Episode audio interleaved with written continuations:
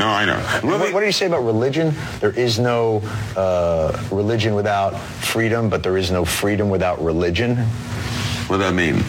Who the hell knows? but I'll tell you this, sure as hell isn't true.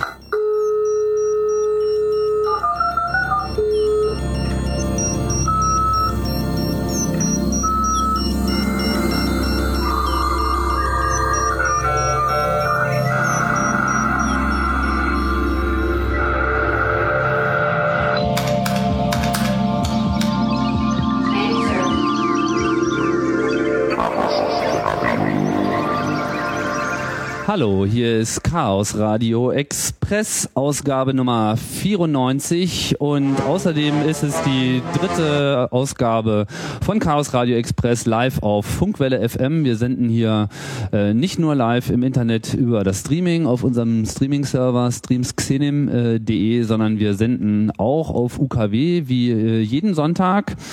Ähm, jeden Sonntag ist ein bisschen übertrieben. Jetzt kommt noch äh, ein einziger Termin dazu, zusätzlich zu heute und hier geht's immer zwei Stunden live von 15 bis 17 Uhr um die Themen, um die es beim Chaos Radio Express ohnehin geht.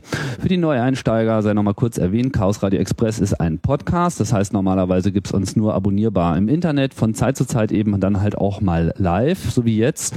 Und Informationen zu dem Podcast und auch den ganzen anderen Podcasts vom Chaos Computer Club findet ihr auf chaosradio.ccc.de und mitdiskutieren könnt ihr auf blog.chaosradio.ccc.de. Das ist das Blog zur Sendung und da kann man dann Kommentare äh, hinterlassen und sich beschweren oder sonst irgendwelche Anmerkungen machen zu dem, was hier geschieht. Ja, nochmal hallo, guten Tag. Mein Name ist Tim Pritlaff und hier äh, geht es jetzt weiter mit einem tollen Thema. Wir haben heute den 10. August 2008 und äh, der, der Spiegel äh, ist gerade erschienen. Wenn man jetzt in die Tankstelle fährt, dann kann man sich äh, schon die neue Ausgabe kaufen. Da prangt ganz groß drauf, so in Google-Optik, der Titel äh, Macht das Internet doof? Das ist eine gute Frage und die wollen wir uns heute auch stellen. Denn das Thema soll heute sein Conversational Design, ein recht neuer Begriff. Äh, mal gucken, ob er verfängt. Und mehr dazu sagt mir hoffentlich heute im Laufe der Sendung zu meiner Rechten Cosma. Hallo Cosma. Grüß dich. Ja, du bist ja so ein, ähm, tja, wie soll man das sagen? Du bist so eine Art neuzeitliches Urgestein äh, des, ähm, des Internets, ein, ähm, ja, ein Power-User der Internetdienste aller Art. Wir hatten schon vor einiger Zeit bei Chaos Radio mal eine Sendung äh, zum Thema Web 2.0, als das alles noch ganz frisch und neu war. Hatte ich äh, Felix und Stefan da von, äh, von Places.com, mit dem wir dann schön äh, philosophiert haben, welche Möglichkeiten denn die neuen Dienste alle so bieten werden und was da so die Dynamik dahinter ist. Das war so am Anfang. Jetzt sind einige Jahre vergangen und ich dachte mir, es wäre mal ganz angemessen, einen äh, kurzen Blick zurück und auch in die aktuelle Zeit zu werfen, um zu verstehen, was denn jetzt eigentlich passiert ist im Internet. Das Internet ist ja an sich nichts Neues. Das gibt's nun schon recht lange. Gut, noch nicht so lange wie das Telefon, aber man hatte jetzt einige Zeit daran, äh, sich daran zu gewöhnen, was es denn alles so mitbringt. Und für viele Leute sind so Sachen wie E-Mail und natürlich das Abrufen von Webseiten zu einer Selbstverständlichkeit geworden. Man verlässt sich in gewisser Hinsicht darauf. Aber neu ist halt äh, der Trend, komplexere Dienste meist basierend auf Webseiten aufzusetzen. Das ist das, was so unter dem Schlagwort Web 2.0 eingeführt wurde. Und das ist ähm, ja, das ist das, was unser Thema heute sein soll. Das wollen wir hier ein bisschen äh, besprechen. Aber ich denke, wir fangen erstmal mit dir an, hm. Cosma selber, ähm, dass du vielleicht mal kurz sagst, wie du eigentlich so deinen Weg in die äh, Computerwelt gefunden hast. Äh, hm. Bist du auch schon mit der Flasche aufgezogen worden? Nee, gar nicht eigentlich. Also ich hatte äh, damals, also mein erster Computer war so ein VC20, Commodore. Ja. Ähm, aber dann hatte ich lange auch gar keinen, sondern war immer zum Spielen bei Freunden eigentlich nur so mit Atari und und, und Amiga und so. Da teilst du das Schicksal aber mit vielen Leuten, ja. die heutzutage also wir hatten so das dann, äh, Netz mitgestalten. Zu Hause hatte ich dann immer den, der schon ganz alt ist. Den, den hat mein Vater mir als neu dann verkauft immer. ähm. ah, verstehe, du bist sozusagen die, die, die Müllhalde gewesen. Ja. Papi hat sich dann immer die neuesten Schnickes gekauft genau. und du durftest die Zweiverwertung machen. Und dann, ähm, als ich, als dann irgendwann klar war, dass ich, dass ich irgendwie Grafikdesigner werde, dann äh, habe ich mir auch einen Mac gekauft Mhm. Schon noch vor, bevor ich da welchem, gelernt habe. von welchem Jahr reden wir denn jetzt eigentlich? Das war so 94, 95 oder so. Auch der 1420 kam erst äh, 94 Nee, das war schon ein bisschen früher. Da Das dachte ich, mir doch schon. also ich habe schon auch Basic geschrieben, ohne Englisch zu können. Also so Mhm. abgetippt, ohne zu wissen, was es heißt. Programmlistings. Ja, genau. Das aus Zeitschriften kopiert. Ja, okay. Naja.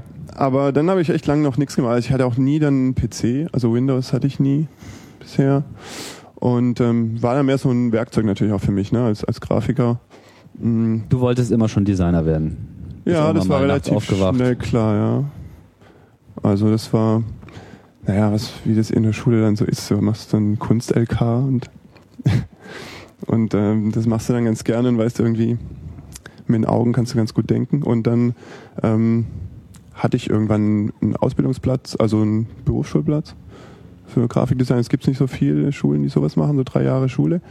Und ähm, dann kam es halt Zivildienst und und mal überlegt, ob man es auch studieren will oder nicht, aber das war mir alles viel zu aufwendig. Ich habe dann die, äh, das gemacht und dann ähm, direkt nach Berlin gekommen danach und vom Praktikant dann in einer, in einer Online-Agentur angefangen. Und Das war dann wann? Das war dann 95. Das heißt, du bist eigentlich so genau, als das äh, Internet so seine erste richtige Ja. breite Welle entfaltet hat, Na, ich schon weiß noch, in die erste Reihe vorgerückt. wir haben damals Metacrawler war die Suchmaschine und dann kam Google so nach meinem Praktikum quasi, kam Mhm. das plötzlich. Ja, so, so, das war so die Zeit. Und da bin ich dann geblieben, bis, bis die ähm, Karriereleiter durchlaufen war und, und seitdem bin ich jetzt seit drei Jahren fast schon ähm, frei, also freier Webdesigner und, und Berater und guck, arbeite eben für Agenturen. Das heißt, du hast zwar deine ersten äh, Schritte mit Basic gemacht, aber du bist nicht wirklich beim, beim Programmieren Nee, geblieben. nicht wirklich. Die Technik schon, ist ja. nicht deine Welt. Naja, ich, äh, ich weiß sozusagen, wie ein Architekt auch mal mauern muss, weiß ich schon, wie man, wie man irgendwie Webseiten baut. Und finde es auch wichtig, dass man das weiß. Und äh, kann schon so äh, schon eine if-Schleife bauen quasi, aber nicht in allen Sprachen. Na klar. So, das, so ist das Verständnis eigentlich. Und ähm, interessiere mich eben seitdem äh, seitdem das Web halt eben die, so die Stufe zum Teilnehmenden äh, genommen hat. Also was eben schon die Grundidee von Internet ja ist, dass jeder zum Sender wird und, und auch der Empfänger äh, als Sender teilnimmt. Ähm, seit es eben populär ist, interessiere ich mich auch dafür und was eben unter Web 2.0 äh, so landläufig gelistet wird. Ne? Im, äh, in der kurzen Vorbesprechung hast du ja schon ähm, mir gesagt, so, ja, okay, wir befinden uns jetzt hier sozusagen in der vierten Phase. Mhm. Fand ich äh, eine interessante Einteilung. Du hast es dann, äh, vielleicht kannst du es ja nochmal kurz erläutern, äh, Ja. wie da so deine Sicht der Dinge auf die Entwicklung äh, im Internet ist. Also wenn man sich erinnert, so die ähm, am Anfang so Firmenpräsentationen waren ja immer so ähm, ins Netz gestellte Broschürchen, ähm, die auch tatsächlich inhaltlich da, daher rührten, so, ne? Oder es waren eben auch feste Texte, man hat es ja auch kaum geändert, es gab auch nicht Content-Management-Systeme oder sowas. Es war ja alles hart. Also wenn wir von ins Netz gestellt äh, reden, Genau. reden wir sozusagen vom World Wide Web. Ja. Und ähm, klar, also was dann die eben die breite Sichtbarkeit von Internet www ist.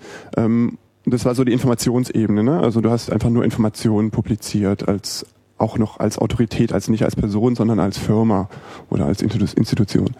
Und dann ähm, ähm, gab es eben auch E-Mail und dann hat man die beiden Sachen eben verknüpft irgendwann und dann gab es eben dieses, diesen Rückkanal und dann, den hat man erkannt, dass er doch zu diesem Multimedium, das es damals ja schon so hieß und nicht wirklich war, ähm, noch so ein wichtiger Bestandteil ist, dass eben die Menschen auch durchaus ähm, zurückmelden können. Also dann so eine Kommunikationsstufe, wo, wo du eben ein Feedback-Formular hast oder Kontakt aufnehmen kannst mit Mhm. dem Absender. Also Ja. E-Mail ist natürlich ein viel älterer Dienst als Klar. jetzt äh, das Web, aber was du meinst, ist, dass das Web sozusagen dann auch erstmal seine User entdeckt hat und eben dieses Feedback als solches auch mit äh, reingenommen hat. Dass Genau. weg ist von der Broschüre hin zu so einer äh, Broschüre, wo man sich auch drüber beschweren Schon ein kann. bisschen Dialog, genau. und ähm, das führt dann natürlich schnell dazu, dass man auch ähm, Sachen da verkaufen will. Ne? Also und dann kam die dritte Stufe E-Commerce-Welle, ähm, im Prinzip dann schon späte 90er, ähm, wo es dann um Transaktion geht. Ne? Also ich verkaufe was und ich kann zum Teil sogar auch Geld darüber schicken, also Online-Banking und so kam dann auch auf und sowas. Ähm, Transaktionsebene und und erst Also im Prinzip Amazon muss man hier, glaube ich, Ja, erwähnen als Auch- wichtigste. auch eBay damals schon. Ja. Ne? Also das ist dann Wobei schon, eBay sich ja schon insofern unterscheidet, als dass da das Verkaufen ja, für jedermann äh, Genau. möglich ist. Da war schon auch der Anfang von wirklicher Teilhabe. Ne? Also dass Mhm. die Menschen ähm, an dem Medium im Teilhaben im Sinne von wirklich auch selbst ähm, privaten Nutzen daraus nehmen. Also äh, nicht nur durch Informationen und Nachschlagen und das große Gedächtnis und die Bibliothek ersetzen, sondern auch selbst was sagen oder selbst was hergeben von sich und, und selbst publizieren im Prinzip. Ja? Also eBay ist da schon was publizieren, mein eigener kleiner äh, Shop. Ne? Mhm. Und ähm, auch, auch schon die Transaktionsstufe quasi für den Privatmenschen mit einbauen. Mhm. Und ist sicher also so ein erster Bestandteil von Partizipation dann, ne? Also was eben die vierte Stufe dann ist, was wir jetzt so langsam erleben. Ne? Also Information, Feedback, Transaktion, Partizipation. Mhm. Und das ist das, wo wir uns jetzt äh, befinden. Es gibt dieses schöne Schlagwort des Web 2.0. Das ist ja mal aufgebracht worden von ähm, Tim O'Reilly, hat das, glaube ich, ins Feld geführt. Es war einer, einer seiner Mitarbeiter, die dann in so einem Brainstorming für eine neue Konferenz äh, Typenreihe irgendwie ähm, den Begriff gefunden haben, wo dann eben ganz viel, weil sich in ganz vielen Ebenen und Ecken äh, von Technologie bis eben Nutzerverhalten auch ähm, Sachen verändert haben. So gerade in in diese teilhabende Richtung. Ne? Also auch, auch technisch, ne? so Standardisierung, um, um auch Daten austauschen zu können, einfacher, so das Einreißen von Mauern zwischen Diensten, Webservices, Software als, als Service anbieten, Mhm. mehr, mehr Sachen ins Netz zu verlagern, die sonst auf dem Rechner stattfinden. So all diese Dinge waren eben plötzlich da und auch gleichzeitig und eigentlich äh, so unconnected zueinander. Und da haben die dann so den Begriff drüber ge, gehoben, so als nächste St- Entwicklungsstufe, ne? also diese Version. Wie stehst du zu dem Begriff? Naja, ist erstmal ähm, ist er schönerweise eben so undefiniert gewesen damals, dass er eben alles, da konnte alles rein, ja.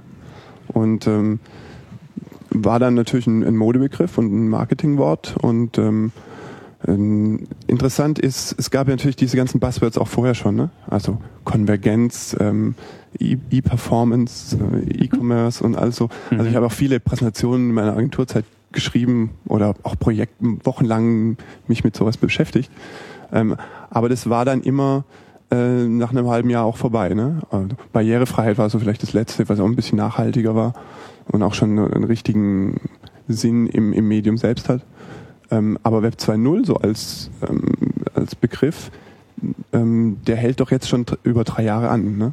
Länger passt. Ja. Ich weiß jetzt gar nicht, wie, wie Ja, alt der ist. Also, Zeit weiß nicht, diese Grafik da auf Wikipedia, die habe ich im, im 05 gemacht, im November. Diese Grafik, musst du mal kurz er erwähnen, ja, ich erinnere mich, du, äh, Ja. die hast du mal gemacht. Das ist so eine, tja, so so eine Wolke, so eine Begriffswolke, Ja. wo du so alle Buzzwords, die äh, quasi mit Web 2.0 in irgendeiner Form was zu tun haben, reingeknallt hast. Damals, ja. Sind die eigentlich nur so angeordnet, damit sie überhaupt irgendwo stehen oder sind Nee, die nee, so das auch äh, ist, alle ähm, beieinander? Wo, also- wo findet man diese Grafik? Ich glaube, Wikipedia auf, auf dem Deutschen ist es noch so im Original drauf. Noch unter dem Begriff Web 2.0. 2.0, ja. Ah, okay. Und ähm, die ähm, zeigt so auf, wo eben da überall Bewegung war im Prinzip. Ne? Mhm. Also das fängt eigentlich da unten rechts an mit Standardisierung, ähm, das so eine technische Grundlage eben gibt. Ne? Ja. Ähm, Webstandards waren damals ja eigentlich erst richtig möglich mit, den, mit der Browser-Generation, die so damals kam. Mhm. Ja, also so die fünfte, äh, sechste Prinzip dann. Die sogenannte fünfte Generation, ja. Ja. Die eigentlich eine zweite Generation ist, so die ersten, die sich Das mal wirklich drum richtig. gekümmert haben, dass es Interoperabilität gab. ja, oder dass stimmt. das eben CSS CSS, genau. Ja, dass- das, dass ist man, eigentlich äh, der, der krasse Wechsel da. Also der auch viel, ähm, CSS macht eben auch viel möglich im Sinne von ja, Datenintelligenz. So, ne? Also dass die Daten zwar da sind, aber ihr, ihr Aussehen eben nicht die Daten selbst zerstört dabei. Ja? Also die, das, was Webdesigner jahrelang eben machen mussten, äh, wo sie sich auch schuldig gemacht haben quasi. Ne? Ja. Also das Zerstören der, der, der Datenstruktur durch ihre visuelle Repräsentation. Ja? Ja, es Also- gab eine unglaubliche, ähm, wie soll ich sagen, so eine, eine, eine Sucht sozusagen, dieses Medium so gestalten zu wollen, wie man Mhm. das aus Print Ja. äh, gewohnt war. Und Ja. Im Prinzip ist man heute noch nicht so richtig Nee, nee. da. Ne? Und äh, naja, das war eben die Aufgabe des Webdesigners, war zu vermitteln zwischen dem Anspruch des, des Kunden quasi und, und auch des, des Betrachters, der eben nicht was komplett Neues, so seltsam strukturiert ist eben wie ein HTML-Dokument, das ganz ungestylt da dasteht. Ne? Mhm. Also was kann man nicht konsumieren quasi un, als ungeübter Betrachter. Und da zu vermitteln, ist, da haben die Webdesigner eben dann alles eingesetzt, was ähm, an Markup da war, was eben null semantisch dann angewendet wurde, also überhaupt nicht bezogen, für was es gedacht war. Mhm. Tabellenlayouts eben oder Blockquote ist so ein Beispiel. Ne? Das hat den Text eingerückt. Super, das nehmen wir jetzt, weil, weil wir links mehr Platz wollen. Genau. Man so. ist so einfach von, von, dem, von dieser Default-Erscheinung irgendwie ausgegangen, mhm. ohne wirklich ja. das semantische, den semantischen Unterbau zu ja, verstehen. Auch mit, auch mit Aber ist ja auch verständlich. Ich meine, woher soll es kommen? Äh, ich denke, das war auch ein riesiger Lernprozess da auf, mhm. auf beiden Seiten. Auf der einen Seite mussten Designer erstmal verstehen, was HTML eigentlich ausdrücken wollte. Auf der anderen ja. Seite mussten natürlich auch diejenigen, die diese Technologie bauen, erstmal verstehen, auf welche Ideen die anderen mittlerweile mhm. alle gekommen sind, wie mhm. man das halt auch noch benutzen könnte. Ja. ja. Naja, und ähm, Gott sei Dank hat sich CSS eben so weit etabliert, dass, dass wir das ähm, nicht mehr müssen, ne? um, um die Gestaltung zu, zu bestimmen, müssen wir nicht mehr die Daten kaputt machen. Ne? Mhm. Und das führt natürlich dazu, dass die Daten sehr viel intelligenter bleiben und semantisch bleiben. Hinten. Mhm. Das war so ein, so ein Punkt, der dann eben so im, im Uhrzeigersinn so dazu führt, dass, dass man die Daten wiederverwenden kann und dass man sie dann auch auf, auf mobile Endgeräte bringen kann und mhm. Konvergenz, also Konvergenz möglich ist. Also eigentlich echte, echtes Multimedium noch dazu kommt. Also, ne, da kamen dann auch Podcasts auf und so in der Zeit. Mhm. Das kommt halt alles zusammen. Und eben die große Partizipations, der Paradigmenwechsel quasi oder die, die Stufe, die eigentlich die Grundidee darstellt. Mhm. Dass nämlich jeder jeder teilnimmt und sich gegenseitig ähm, Sachen zusendet und, und schreibt und ähm, sich ver verknüpft und sich Sachen empfiehlt. Eigentlich ist es ja die Einlösung des alten Hackerversprechens, so, mhm. dass das Internet äh, für alle da ist und dass jeder äh, ein Sender äh, sein kann. So Brechts Radiotheorie äh, mhm. klopft da wieder an die Tür und äh, eigentlich ist es ja auch ein, ein Ideal. Äh, ja, dem man da hinterher träumt. Und lange, lange Zeit war es eigentlich nur dem dem Privilegierten offen. Entweder man muss viel Geld haben oder man muss äh, besondere technische Fähigkeiten Richtig. haben, mhm. um in irgendeiner Form da wirklich auch im Netz äh, auf eine Art und Weise präsent äh, zu sein, die jetzt auf gleicher Augenhöhe ist mit denen, die eben die Kohle haben. Ja, und jetzt kannst du eben ähm, Dienste nutzen, die quasi dir dieses technische Wissen abnehmen. Ne? Also du hast dann Blog-Software und kannst publizieren, also, also ein CMS, ne? was irgendwie vor Jahren noch Millionen gekostet hat quasi. Ne? Mhm. Und das kann das jetzt, äh, hat jetzt jeder. Und ähm, also es gibt natürlich immer noch so eine Schwelle, ja. Also die Schwelle des Installierens quasi oder des Web Webspace-Habens. So, aber es gibt natürlich auch Hosted Services irgendwie, wo du dich anmeldest und hast ja nichts mit zu tun. Und natürlich auch der Trend hin zu den sozialen Netzwerken, die sich mhm. in zunehmendem Maße als äh, Internetportale präsentieren. Mhm. Da werden wir sicherlich noch ähm, zu kommen, aber ich äh, finde hier gerade auch so die Orientierung an diesem, äh, an diesem Schaubild, was du da mal gemacht hast, ähm, ganz interessant. Du hast ja hier, also Web 2.0 äh, prangt hier in der Mitte schön gleich noch mit dem äh, notorischen Beta, ja, was, hm. was ja auch mittlerweile schon so zu so, so, so einem Eigenklassiker geworden ist, so dieses nie ist irgendetwas fertig. Ja, ja. Das ist, das ist, glaube ich, auch ein, äh, ein, ein wesentliches Merkmal der Zeit, dass eigentlich alles permanent im Fluss ist. Ich glaube sogar Google Mail ist, ja, klar, gibt's. ist immer noch Beta oder ja, es gibt zumindest jetzt nicht so mehr Beta, aber fast alles äh, kommt heute raus als als Beta. Also man würde schon gar nicht mehr davon ausgehen, dass irgendetwas nicht als Beta mhm. erscheint. Ne? Mhm. Ja, das das öffentliche Testen quasi, das ist schon auch ein Bestandteil. Also ähm, Usability und und auch Funktionalitäten und auch technisches. Also technisch wird kaum öffentlich getestet, aber äh, welche Funktionen wollen den, den Nutzer wirklich von der von der Plattform? Also häufig ähm, passiert es ja auch, dass Plattformen echt so umgenutzt werden von Nutzern oder dass bestimmte Features einfach anders benutzt werden oder sehr viel stärker nachgefragt. Und also das Einbinden der, der Nutzerschaft und auch von natürlich dann so Early Adoptern, die einfach auch schon viel anderes gesehen haben und so, das ist für Dienste natürlich immer, immer ein wichtiger Schritt, ähm, wo die dann auch, auch lernen und also meistens gibt's auch einen kompletten Relaunch so nach so einer Phase erstmal. Ja, weil man auch meistens äh, gar nicht, ich weiß nicht, ob du schon konkret was jetzt im Sinn hast. Mir fällt natürlich prompt dabei Twitter ein, hm. die irgendwie auch auf eine Art und Weise gestartet sind, äh, wo sie, glaube ich, eine gewisse Erwartungshaltung haben, was sie ihren Usern bieten, die das dann aber dann doch ganz anders äh, genutzt haben. Also von dieser einfachen Statusmeldung hin richtig zu äh, Ja. einem Diskussionsmedium.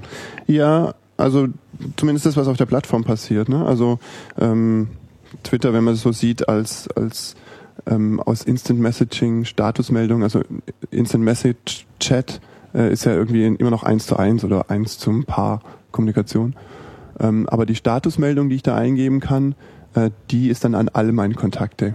Und dieses eine kleine Feature, ne, wo ich irgendwie angeben kann, wo ich bin oder was ich mache oder irgendwie so, ähm, ob ich gerade gestört werden will oder nicht, ähm, das hat Twitter eben als Plattform ausgerollt sozusagen und und ähm, man kann jetzt sich überlegen, was die Grundidee war von Twitter damals. So genau kann, ist es nur da irgendwie in den Geschichtsbüchern drin, aber Der Letzte, der es wusste, ist wahrscheinlich schon von einer halben Stunde gegangen. Genau. ähm, aber so, ähm, man kann sich vorstellen, dass es so als zentralisierter Ort, wo ich meinen Status abgebe und der dann irgendwie verteilt werden kann, gedacht ist. Plus eben dieses ähm, SMS-Feature, ne? also dass ich ein, eine billige ähm, Variante habe, an viele Leute gleichzeitig eine, eine SMS zu schicken auch. Hm. Das ist vielleicht auch noch so, ein, so eine Grundidee. Niemand aber ja, weiß, wie die das bezahlen, aber naja, in Amerika das, ne? ist, ist, der ist ähm, bezahlt ja der Empfänger einen, einen Großteil der, der Gebühren. Ah, Insofern ist es ein bisschen anders. aber die kommen ja auch in Deutschland an, die Ja, SMS. Also. naja, sicher. Ja, das ist eine kritische Nummer. Ja, ähm, Aber klar, die haben, äh, da, da haben die Nutzer natürlich auch ähm, dann Features benutzt oder gebaut selbst quasi. Also ähm, das Antworten auf eine Nachricht mit einem Ad-Zeichen und Username, äh, das haben die Nutzer erfunden und erst Twitter hat erst später dann eingebaut, dass auch der Name dann verlinkt wird und und der Bezugspunkt zum letzten ah, das heißt, die Ad-Notation in Twitter war zunächst einmal eine Konvention. Naja, eine Übereinkunft, die die Nutzer selbst erfunden haben. Ja. Genau, also die haben es einfach so eingeführt Ja. und dann wurde es so benutzt, dann hat man gesehen, ah, das ist ja eine tolle Idee und dann kam später erst in Twitter die Funktionalität dazu, dass man sozusagen das auch wirklich im System als eine Antwort äh, Genau. versteht. Und, Und da- prompt waren sie auf einmal ein Kommunikationsmedium. Richtig. Und da man sieht auch, ähm, das funktioniert natürlich auch nicht gut, weil man kann ja nicht, man kann nur auf die letzte antworten, man kann nicht auf die vorletzte antworten oder das, die sind ja nicht richtig korrekt verknüpft oder so. ne? Ja, Und daran sieht man, dass das halt auch so eigentlich nicht gedacht war. Ne? aber es ist good enough. Ja klar, genau. Ja, und das reicht, reicht auch aus. Ah, interessant ist auch, was eben die, so eine offene Plattform, äh, offene API eben dann auch leistet. Und damals Flickr hat es damals auch perfekt gemacht. Ähm, durch diese Offenheit äh, auf die Daten zu gu- gucken und die Daten zu nehmen und was Neues draus zu machen und zu verbinden mit damals die große Zeit der Mashups, was ja auch irgendwie vorbei ist. Aber damals eben, ähm, ich tu mal die, die Flickr-Bilder auf eine Karte drauf. Die so. große Zeit der, der, der Mashups ist schon wieder vorbei. Naja, was gibt's noch, was nicht irgendwie zusammengeklumpt wurde? Weiß nicht. Also du bist ja so ein bisschen, also wir hatten äh, in dieser Chaos-Radio-Sendung, die ich schon äh, angesprochen habe, hatten wir dann ähm, irgendwann mal den schönen Begriff äh, das Cosma-Syndrom äh, geprägt. Das Cosma-Syndrom ist äh, die Tatsache, dass wenn auch irgendwo ein Web 2.0-Dienst auf diesem Planeten aufmacht, dass es wa- wahrscheinlich äh, nicht länger als 30 Minuten dauert, bis es den Account Cosma gibt. Wie viele äh, Accounts hast du so im Web? Das weiß ich ehrlich gesagt nicht so genau. Hast du eine Ahnung? Äh, nee, aber das sind schon, das ist schon mehr, mehr dreistellig, also mehrfach dreistellig irgendwie, sicher. Mehrere hundert. Ja. Hast du die auch irgendwo, ich meine, bist du noch in der Lage, dich in jeden einzelnen einzuloggen? Naja, ich habe so ein Schema, wie, die, wie ich die Logins aufbaue. Also es ist tatsächlich so, dass ich nicht ein Passwort überall habe, Ja. wie die meisten, sondern dass ich schon eigentlich überall das gleiche, also überall ein anderes habe, sagen wir so. Und Was aber sozusagen einem bestimmten Schema Ja, äh, folgt, das sonst weißt nur du. Ja, und da gibt's auch mehrere Eskalationsstufen an, an, äh, an, an, an Wichtigkeit sozusagen, an Komplexität des Passworts. Okay. Ähm, und ähm, Kannst du da mal einen Tipp geben? Ich meine, das ist ja für viele Leute so ein bisschen so ein Problem, so diese Passwörter. Ja. Ich meine, ich bin da ganz faul, ich lasse mir einfach jedes Passwort immer wieder neu Wieder generieren und baller das halt in so eine Keychain, aber wenn ich halt mal ohne meinen eigenen Laptop äh, rumlatsche, dann bin ich natürlich äh, verloren. ja, also solche Passwortmanager, also One Password oder was es da gibt. Sowas zum Beispiel, genau, es Ist gibt ja auf dem Mac gibt's ja serienmäßig diese, diese Schlüsselbundfunktion, da kann man es ja schon äh, äh, reinballern. Solche äh, speziellen Tools machen es einem dann ein bisschen einfacher, mehrere Accounts Accounts pro Mhm. Dienst äh, dann nochmal zu unterscheiden, Mhm. wenn man jetzt irgendwie drei verschiedene Google-Accounts braucht. Äh, das gehört ja heute schon zum guten Ton. Mhm. ne? Naja, man, also man muss das natürlich aus dem Namen des Dienstes irgendwie generieren. Äh, Man nimmt da irgendwelche, den dritten Buchstaben, verschiebt den um zwei Stellen im Alphabet und so, Mhm. so Zeug. Also, und hat dann noch so einen statischen Teil. äh, sowas. Verstehe. Und dann noch ein paar Sonderzeichen links und rechts. Ja. Also kann man sich schon was machen. Klar. Aber die Lösung ist das alles nicht. Ähm, OpenID ist da schon ein viel besserer Ansatz dann. Genau. Ein äh, technischer Punkt, auf den wir sicherlich gleich nochmal Mhm. äh, zu sprechen kommen. Ich verschiebe immer ungern Dinge nach hinten, aber was ich auf jeden Fall vorher nochmal so hinterfragt haben wollte, ich meine, du bist ja nun äh, eine dieser äh, sichtbareren oder öffentlicheren Personen äh, so in diesem äh, neuen Web. So einerseits, weil du halt äh, wie so ein bunter Hund überall deinen Account hast, aber auch, weil du eben auch viele Dienste ja auch aktiv benutzt. Und da stelle ich dir jetzt zumindest mal, Ja. wie sieht denn so ein äh, Tag im Leben des Cosma aus? Naja, also das wechselt natürlich auch so Klar, es ist so ne? Derzeit vielleicht. Also ich benutze natürlich schon eigentlich schon immer und gerne StumbleUpon als Bookmarking-Dienst. Also Social Bookmarks waren ja auch echt ein ganz frühes ähm, früher Bereich so von Web 2.0, ähm, auch wo eben wo man eben auch sieht äh, Empfehlungen, dass die ein, ein großer Baustein davon sind, empfehlen und und selbst publizieren quasi, äh, sich selbst sammeln und und und auch sich selbst darstellen dadurch natürlich. Und ähm, da habe ich früh angefangen, eben nicht Delicious zu benutzen, sondern StumbleUpon zu benutzen, was so ein bisschen mehr Funktionen hat, ne? Wo du eben auch ähm, Empfehlungen wirklich aktiv bekommst. Du musst nur auf den Knopf drücken, kriegst eine neue Website, die irgendwie zu dem passt, was du, äh, was du mochtest. Mhm. Ne? Ähm, das benutze ich immer noch dafür. Und dann ähm, Twitter benutze ich, um ja, um eigentlich ein bisschen Tagebuch zu schreiben quasi. Also Ta Tag im Sinne von dann auch schon stundenweise. Mhm. Und es ist interessant, so ich, Aha, das Internet-Tagebuch, da ist es wieder. ja, also Microplogging so. So nennt man das ja Ja, eigentlich, ne? Ähm, und es ist halt interessant, wie viel man in so einem kurzen 140 Zeichen erlaubt, erlaubten Feld dann doch ausdrücken kann. Und, wie, und natürlich gibt es da auch Missverständnisse. Aber ähm, trotzdem, ähm, wenn ich, wenn ich so zurückblättere, das irgendwie, das ist jetzt ein Jahr, ein Jahr her oder seit ich an, ein bisschen mehr, anderthalb Jahre, kann ich mich schon erinnern, ne? An, also es hat schon so eine Tagebuchfunktion. Das machst du auch. Das heißt, du sonntags irgendwie nach dem Frühstück mache ich das manchmal. Ja. blätterst du äh, so in den alten Zeiten. Kann man machen, ne? Damals vor drei Also, Monaten. also oft schmeißt man da auch Links rein da, ne, die man empfiehlt, die man jetzt, und das übernimmt auch manchmal so Social Bookmarking schon wieder.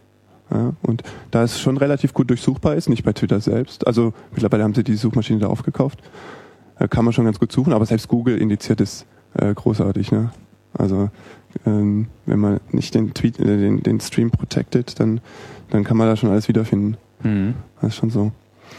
Ähm, ja, sowas. Ähm, Flickr benutze ich nicht mehr, aber ich habe Ipernity als, als Bilderdienst. Ipernity. Ne, so ein französischer Startup. Flickr benutzt du warum nicht mehr? Naja, damals äh, durch die deutsche Version gab es dann so ein äh, kleines ähm, Problem, das manche Zensur genannt haben. Also ähm, der Jugendschutz in Deutschland wurde ein bisschen überinterpretiert von, von Yahoo und sie waren gleichzeitig eben zu bequem, eine vernünftige eine Altersabfrage zu machen für die Nutzer. Mhm. Und dadurch ähm, kann eigentlich kein Deutscher alle Bilder sehen. Also es gibt da so mehrere Das ist ein, ein Problem, was nur in Deutschland existiert. Nee, auch in Singapur, Hongkong und Korea. Generell äh, geht man sozusagen dazu über, sich auch an die Gesetze zu halten. Ja, klar, wobei China das dann bestimmt auch ähm, ähnlich. Naja, da machen es die Chinesen von sich aus. Ja. Ach so. Aber ja, Yahoo macht es eben so. Ähm, in Deutschland, man weiß es nicht genau, weil es, zwischen Deutschland und Belgien ist jetzt nicht so der große Unterschied, auch in der, oder mh, Europa. Also, wie auch immer die darauf kommen, dass der Jugendschutz hier wirklich äh, schlimmer wäre als in unseren Nachbarländern, aber ähm, die haben das damals gemacht. Und ähm, da habe ich dann gewechselt und habe da aber, ich habe das damals sehr äh, intensiv auch benutzt. Ähm, ein, und weil Flickr war auch, hat natürlich auch viele, also für, auch für mich als Designer natürlich und viele Features gebracht, die interessant sind, gerade jetzt so Conversational Design, auch Patterns? Also dieses Annotieren von Bildern, also Tagging eben sehr intensiv und auch im Bild selbst was markieren und gleichzeitig ein soziales Netz zu sein und gleichzeitig so einen Live-Aspekt zu haben. Ne? Jetzt haben wir, genau, jetzt, jetzt kommen wir auch schon so, so langsam so ein bisschen auf die Spur. Ähm, ich meine, es gibt da eine ganze Menge Dinge, die man jetzt äh, genauer betrachten könnte, aber ich äh, fände es ganz wertvoll, wenn wir so ein bisschen auch nochmal aufblättern, was eigentlich so äh, der, der, äh, der der Nutzungskatalog ist, der sich so äh, entfaltet, mhm. den das Web 2.0 ähm, so mit sich äh, gebracht hat. Du hast ja jetzt auch schon so ein paar Sites genannt, die du selber benutzt. Ähm, wer waren denn so die ersten, die man jetzt eigentlich wirklich als äh, Dienst benennen kann, äh, die so diesen Web 2.0 Stempel auch wirklich äh, verdient haben. Es gibt da verschiedene Kategorien, die man mhm. jetzt äh, unterscheiden muss. Vielleicht steigen wir mal kurz ein. Du hast gesagt, du hast äh, Delicious relativ früh, früh benutzt. Das ist ja ein sogenanntes Social Bookmarking. Mhm. Die haben, glaube ich, auch diesen Begriff ja. ursprünglich also mal die geprägt. Haben erst ein Social Bookmarking geprägt ein bisschen. Ähm, da gibt es auch echt sehr viele Konkurrenten natürlich dann.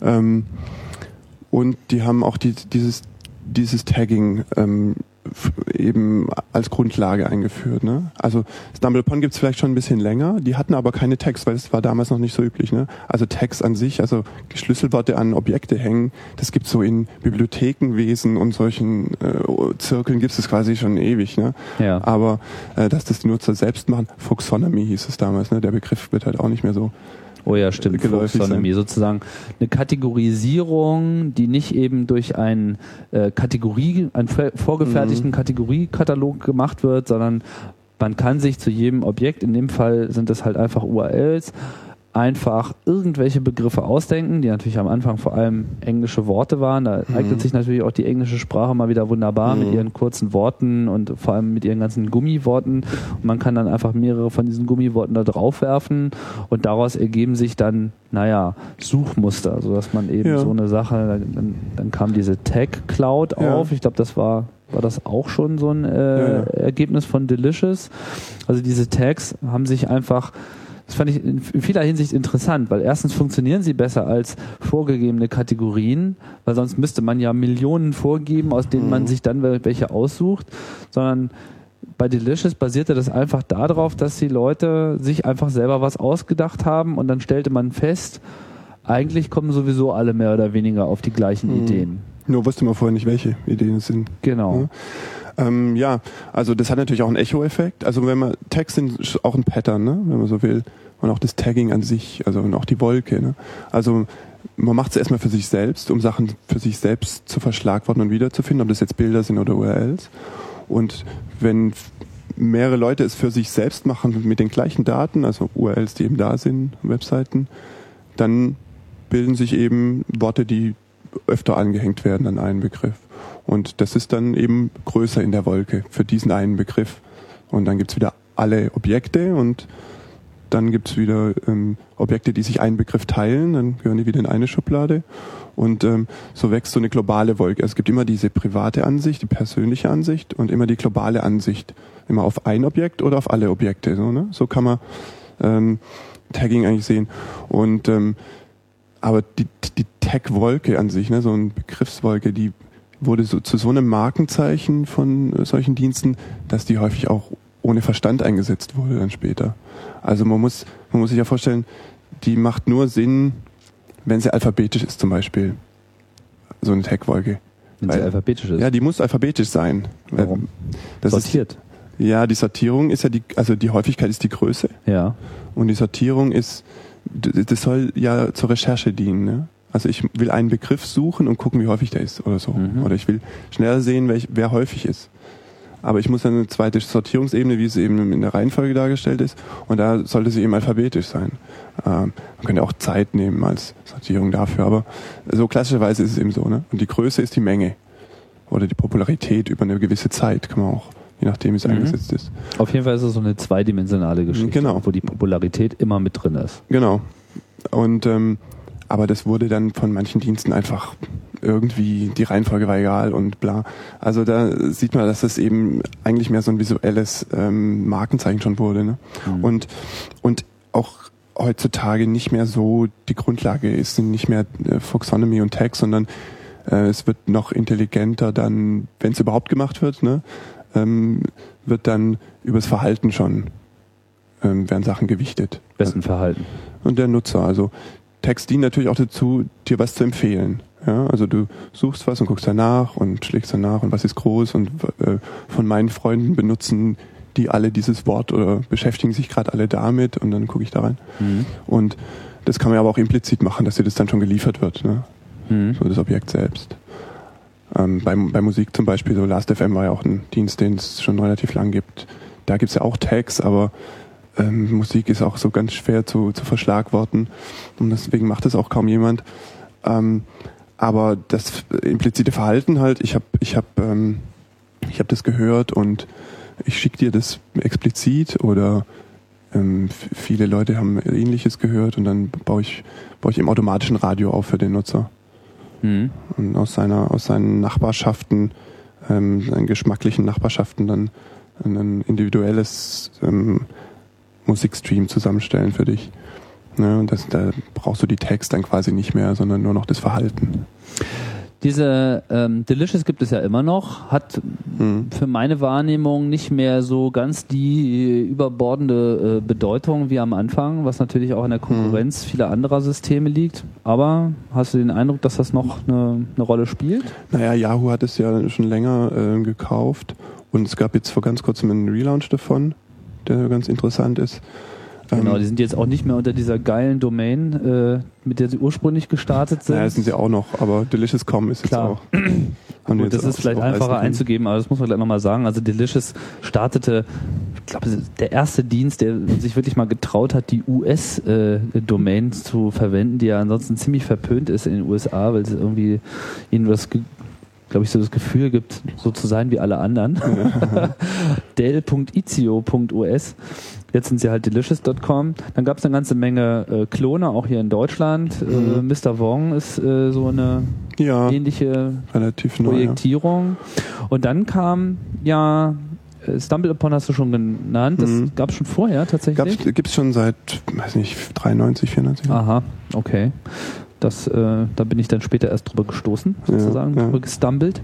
Aber dann gab es ja äh, so eine kleine Revolution mit dem Service Dick. Hm. Ja, wobei das eben so ein kleiner anderer Aspekt ist. Ne? Da geht's Da ging es aber auch um URLs. Geht's auch um Sinne, URLs? Aber es ging vor allem um vor allem, vor allem ums Empfehlen und um Nachrichten. Also um Tech News quasi. Also Slashdot, ne, so als Vorläufer damals gesehen und Dick eben ein bisschen schneller. Man kann eine URL da reinschmeißen, ein bisschen kommentieren. Ja, vor allem bei Slashdot war halt alles irgendwie erstmal auf Slashdot. Klar. Und bei Dick ging es eigentlich von vornherein immer schon darum, die Leute auf andere Sites Mhm. äh, zu schicken. Das heißt, Dick selber hat nicht die News gebracht, sondern Dick Nee. hat nur den Link auf die News gebracht. Ja. Also es gibt natürlich so ein Feld, wo man dann sagen kann, warum das jetzt irgendwie wichtig ist und warum ich das empfehle. Und es geht bei Dick auch weniger ums Bookmarken als ums wirklich Verbreiten. Ja, also man benutzt den Dick-Account jetzt nicht dazu, Sachen sich zu merken unbedingt. Also so wie es angelegt ist. Ja. Sondern mehr darum, ähm, hier, das finde ich auch wichtig. Ja, oder also da geht, äh, ist ja auch so ein System, wo es im System selbst kocht. Ja, also ähm, jemand schmeißt die zwar rein, die Sachen, aber man klickt dann da, ich auch, ich auch, ich auch, finde es auch toll. Ja. Und ähm, das ist ja auch eine Art von Selbstdarstellung, was man alles toll findet. Und Ja. plus irgendwie, ich habe es auch noch gefunden, krass. Ja? Mhm. Und ich kommentiere jetzt auch noch was Blödes dazu. Ist das so die Hauptmotivation? Na, bei Dick ist es schon, also man, es viel, man kann viel lesen über, äh, wie ist ein Dick-User eigentlich im Kopf. Ja? Also, weil es gibt natürlich Leute, die da ständig davor sitzen oder saßen zumindest. Ähm, ein bisschen abgenommen wahrscheinlich. Ähm, und die haben sich natürlich auch verbreitert, ne? haben mehr Themenfelder jetzt aufgenommen und so.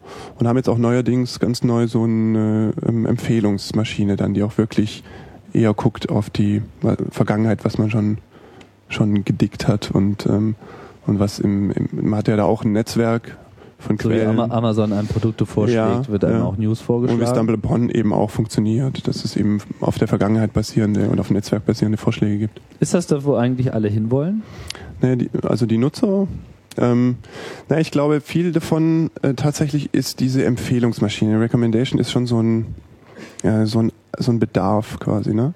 Also so wie es irgendwie, oh, es gibt keine äh, Musiksender mehr äh, und die ganz, und Bravo lese ich jetzt auch nicht mehr und so. Also es gibt halt Radio höre ich auch nicht. ja, es gibt, also ja, und Radio ist zu breit irgendwie, ne? Also, oder es kommt da auch nur immer dasselbe. Ja. Ähm, also es gibt nichts mehr, was irgendwie die Generation 30 Jahre irgendwie als Autorität hat für Musik zum Beispiel. Ja? Mhm. Ähm, also ähm, nehme ich mich eben selbst als Autorität und die Freunde, die ich so habe, oder such mir, such mir neue Freunde, die irgendwie mir empfohlen werden durch das System oder äh, wo ich eben feststelle, die, die sind so ähnlich wie ich und, ähm, und hol mir da meine Empfehlung, was jetzt toll ist und gut ist und lese irgendwie MP3-Blogs oder und höre mir eben Last.fm an. Und das ist dann das Radio, das ich selbst quasi mache durch meinen Geschmack und mein, meine Vergangenheit und mein, mein explizites Mögen von Dingen und so. Und das, ähm, das kann man eben übertragen so auch auf eben, was Amazon zum Beispiel macht. Ähm, ist ja auch so die Recommendation in reinen Form. Also die tracken ja alles sozusagen mit. Wenn man einen Link anguckt bei Amazon, dann hat der immer so ein Hash hinten dran, ähm, wo dann kodiert ist, wo genau du der Link ist und du klickst da auf den dritten Link in der Box da und da, Mhm. um auch das System selbst zu optimieren. Mhm. Und ähm, und die und es wird dann gewertet, ne, als deine Historie von von Interesse. Mhm. Also wenn du da in die Teaserbox geklickt hast, hat es einen anderen Stellenwert, als wenn du das Produkt irgendwie anders gefunden hast oder über eine Suche und so weiter und so weiter. Und wenn man da sehr fein ausdifferenziert, kann man sehr gut das Empfehlungssystem eben machen. Und ähm, da steckt in vielen Diensten eben auch noch Potenzial, diese Empfehlungen noch besser zu machen und Sachen noch zu gewichten. Ja? Also wenn ich kommentiert habe, ist es mir wirklich sehr wichtig und wenn ich es nur angeguckt habe, ist es vielleicht relativ unwichtig. So weiter. Man gewinnt den Eindruck, dass es immer vor allem auch um das Individuum geht. So der Einzelne steht auf einmal total im Mittelpunkt. Na, ich selbst zumindest mal, ja. Und äh, du natürlich auch, weil, weil du wie ich quasi dann da drin bist und dich darstellst ähm, mit dem, was du getan hast, was du gedacht hast, was du fotografiert hast oder so. Ähm, und häufig, ähm, ein guter Dienst macht eben auch, dass ähm, das, das Liefern von eigenen Daten dazu führt, dass ich gute Empfehlungen bekomme oder ähm, dass ich auch natürlich einmal gut dastehe so. Ja, also äh, Reputation und, und Selbstdarstellung und Eitelkeit und sowas sind natürlich schon wichtig. Mhm. Ähm, aber wenn es noch so einen zweiten Nutzen gibt, dass ich dadurch ähm, eben auch Menschen auf mich zukommen und ich irgendwie sozialen Kontakt tatsächlich habe oder dass mir eben in diesem Social Object Feld, also wenn es jetzt Musik ist oder Bücher oder gibt's ja für alles sozusagen ähm, Netzwerke, ähm, dass ich da eben auch noch gute Empfehlungen bekomme für meine persönliche Zukunft. Ne? Wenn das zusammenkommt alles, dann ist es natürlich sehr schön. Du hast ja eben schon Last.fm äh, genannt. Vielleicht sollten wir das auch nochmal kurz äh, erläutern für diejenigen, die das nicht kennen. Was macht Last.fm? Also es, ähm, es sendet das, was ich in iTunes und es unterstützt auch noch mehr andere Player, aber was ich an Musikplayer äh, da höre, den Titel selbst, ähm, das schickt es in eine Liste auf den Server und da kann ich dann sehen meine Charts, äh, also ich habe am meisten gehört dies und das ähm, und aber auch ähm, kann ich da Freunde haben natürlich. Was heißt es sendet? Das sendet es wirklich die Musik hoch. Nee, nur die, nur die Information, welcher Titel es ist. Also ähm, nur quasi ein, ein, ein Abdruck von ich habe dieses Lied gehört, nicht die, nicht die Datei selbst. Damit hört man ja dann sozusagen noch nichts. Damit hört man erstmal noch nichts. Also und ähm, aber so die, die Rückseite von Last.fm ist dann das, das Radio, wo ich mh, mir ein, ein, eine Applikation installiere, äh, mit der ich dann ähm, Empfehlungen quasi geliefert bekomme aufgrund meines meines Geschmacks in der Vergangenheit oder meines Netzwerks, klar beides. Und da, ich kann da auch aber auch ähm, filtern nach ne, mehr davon oder ein gewisser Tag oder eine gewisse Richtung zu hören. Ähm, und und die Musik, ähm, die kommt dann aus, aus einer anderen Quelle. Also Last.fm ist auch von, gehört es jetzt, ähm, CBS, glaube ich, hat es gekauft. Ähm, wo man sich dann eben auch fragen muss, will man seine Hörgewohnheiten quasi an doch eine größere Firma dann schicken als Konsument, Freihaus. Ähm, äh, die stehen da jetzt dahinter. Aber es gibt da auch Konkurrenten. Also ähm, Pandora kann man jetzt äh, aus rechtlichen Gründen in Europa nicht mehr so richtig ganz legal hören. Ähm, Was hat das gemacht? na, da, da geht es eben um Lizenzrechte. Also Pandora streamt einfach. Pandora äh, schickt ähm, auch so ein Ähnlichkeitsradio. Da suche ich mir ein Lied aus Mhm. und es schickt dann oder sendet dann eben ähnliches hinterher, passendes. Also ich habe jetzt Bock auf David Bowie und dann kommen eben Placebo als zweites. Ne? ähm, so ungefähr. Und Da gibt's noch einige andere Feintune und so, ähm, die das auch ganz gut machen. Es ist dann eben äh, ganz unterhaltsam, aber ähm, so rechtlich, ähm, lizenzrechtlich ist es natürlich in manchen Ländern, wie auch unserem, dann eben eher schwierig. Deswegen haben die das ähm, so eingeschränkt, dass man das nur in den USA eigentlich benutzen kann. Ähm, dann gibt's noch iLike, ähm, die senden gar nicht, sondern das ist dann so ein reines Social Network und ein Auflisten. Ähm, iLike ist auch sehr beliebt, ähm, eigentlich deshalb, weil es auf Facebook ähm, schneller war als Last.fm. Also mit iLike kann man auf Facebook sich gegenseitig Lieder dedicaten und ich kann dir ein Lied als Gruß schicken quasi, ne? Solche Sachen. Ähm, und, und da waren die einfach viel schneller als, als Last.fm damals und sind auch wahrscheinlich immer noch so die beliebteste Applikation innerhalb von Facebook. Da kommen wir ja jetzt sozusagen in den, in den Bereich rein, der, glaube ich, so, so umstritten ist wie eigentlich schon lange nichts mehr äh, in der letzten Zeit. Die Social Network Sites, die, die äh, einem tja, mit weiten Armen, mit all seinen äh, Profildaten aufnehmen. Da gibt's ja gleich mehrere, die sich so die Welt derzeit äh, aufteilen. Also hier in Deutschland, denke ich mal, sind es vor allem zwei. Da gibt's so die Businesswelt. Das ist äh, Xing, vormals OpenBC, die es irgendwie geschafft haben, glaube ich, äh, jeden halbwegs Gewerbetreibenden mittlerweile äh, mit äh, seiner Visitenkarte aufzunehmen. Äh, dann noch sehr viel umstrittener, allein schon wegen ihrer ursprünglichen Zielgruppe, äh, StudiVZ und SchülerVZ als, äh, glaube ich, so dies äh, am meisten verbreitete soziale Netzwerk für Jugendliche. Das ist das, was hier in Deutschland groß ist. International, schon ein paar Mal haben wir es erwähnt, ist äh, Facebook. Was müsste man sonst noch äh, erwähnen, was Naja, es gibt in Deutschland schon noch so auch regional aktive Sachen. Ja, Lokalisten gibt es zum Beispiel so in München hauptsächlich.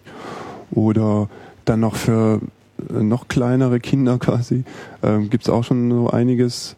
ist? Äh, Noch kleinere Kinder, was naja, ist so Krabbelgruppe oder was? äh, Knuddels ist super beliebt. Ach, oh ja, Ja. habe ich auch schon mal gehört. Oder Quick gibt's auch noch, das ist dann aber auch schon für äh, Jugendliche. So. Aber das ist so regionale Sachen. Wer kennt wen, gibt's noch sowas. Also die sind regional, wie meinst du das regional? Ist das Na, so nur in Nordrhein-Westfalen oder was? Ja, also Baden-Württemberg quasi oder so Bundesländer oder fast schon auf Stadtebene. Also Lokalisten gibt's echt nur so in großen Städten und da ist auch der Münchner Raum, glaube ich, so das äh, Größte, was die haben. Aber da sind in, so in einer kleinen äh, Sparte sind die dann auch schon sehr erfolgreich auch. Spielt das denn eine große Rolle, dieser regionale Bezug?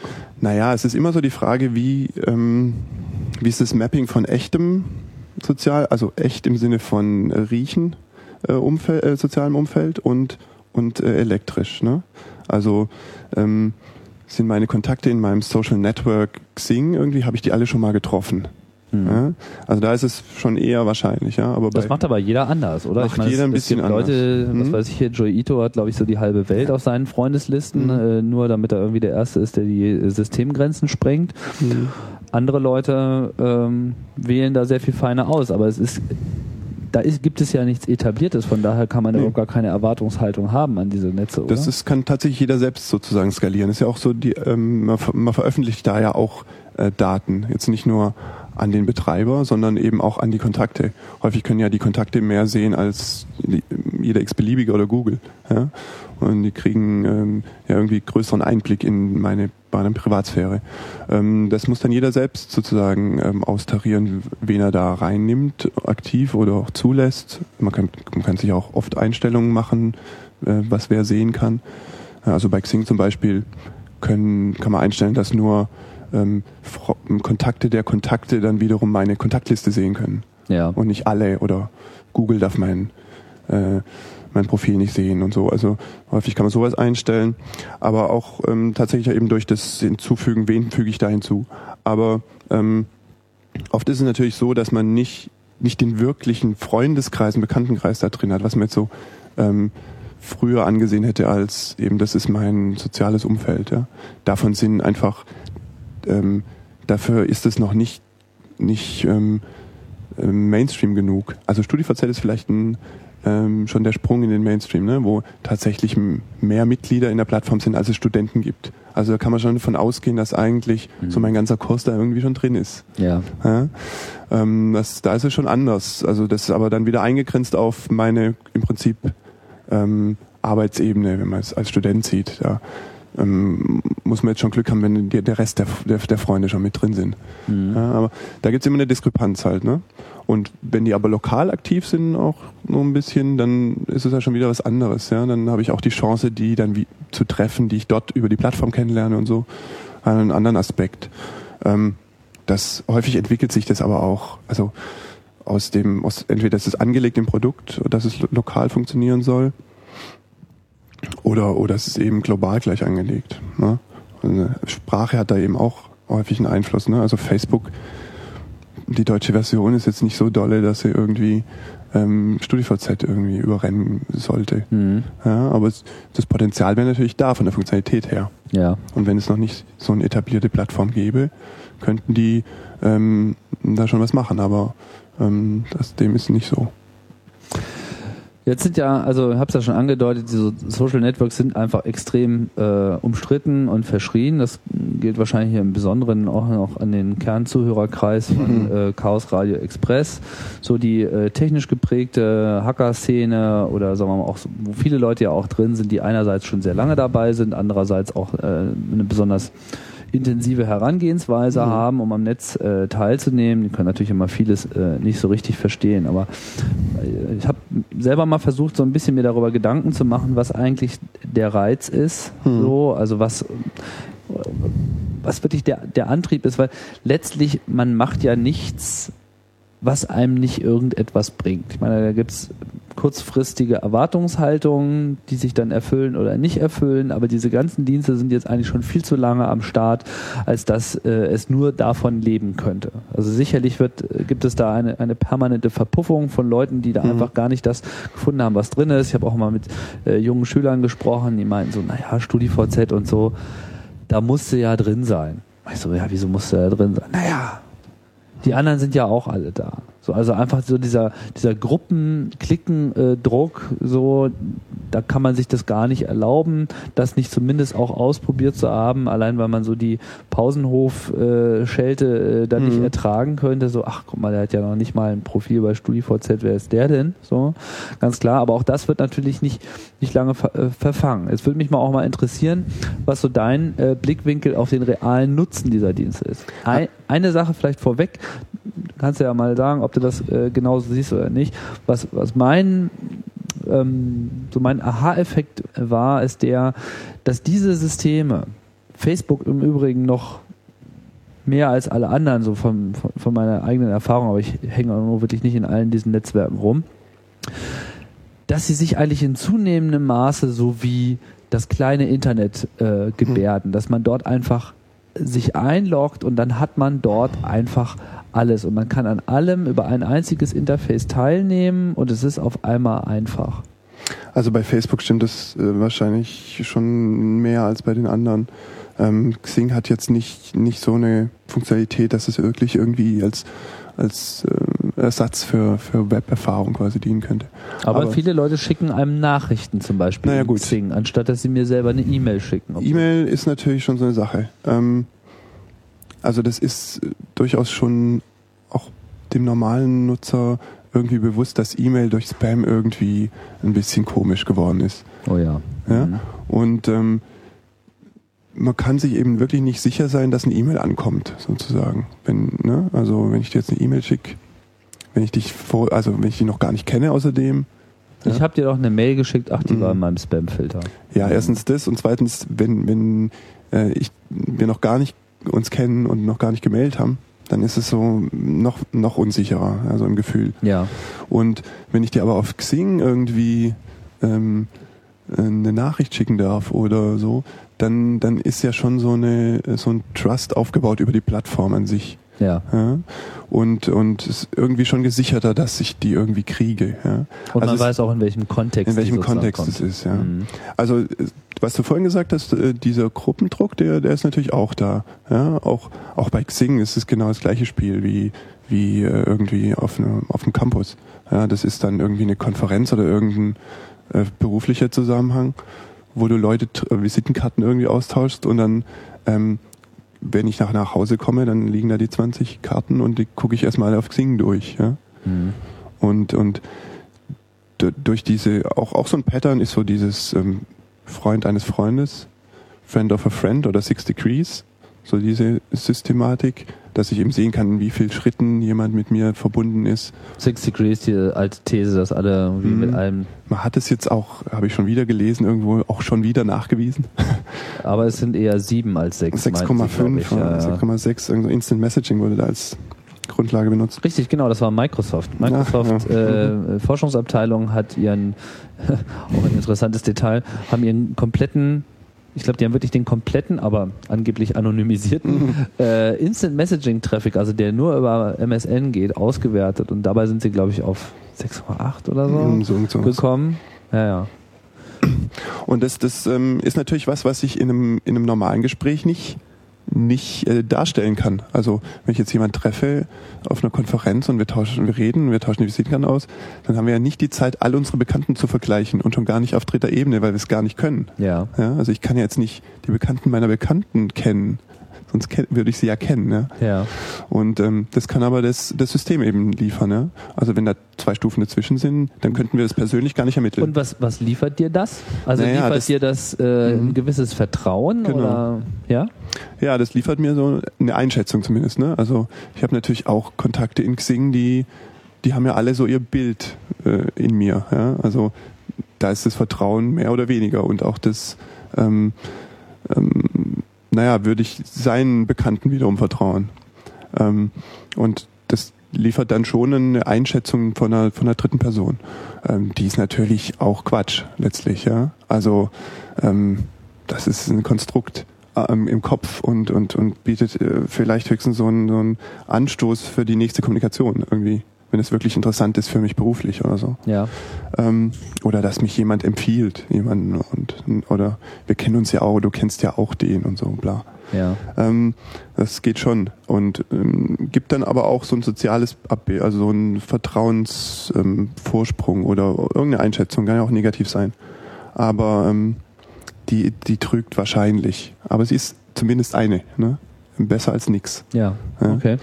Und ähm, naja, letztlich ist ja auch Google nichts anderes. Also nur unter Dokumenten. Ne? Die haben eine Beziehung zueinander, haben aufeinander verlinkt und empfehlen sich quasi gegenseitig. Ja. Und ähm, ich erkenne irgendwelche Absender oder irgendwelche Seiten in einem Google-Suchergebnis und tra traue dann etwas. Ja?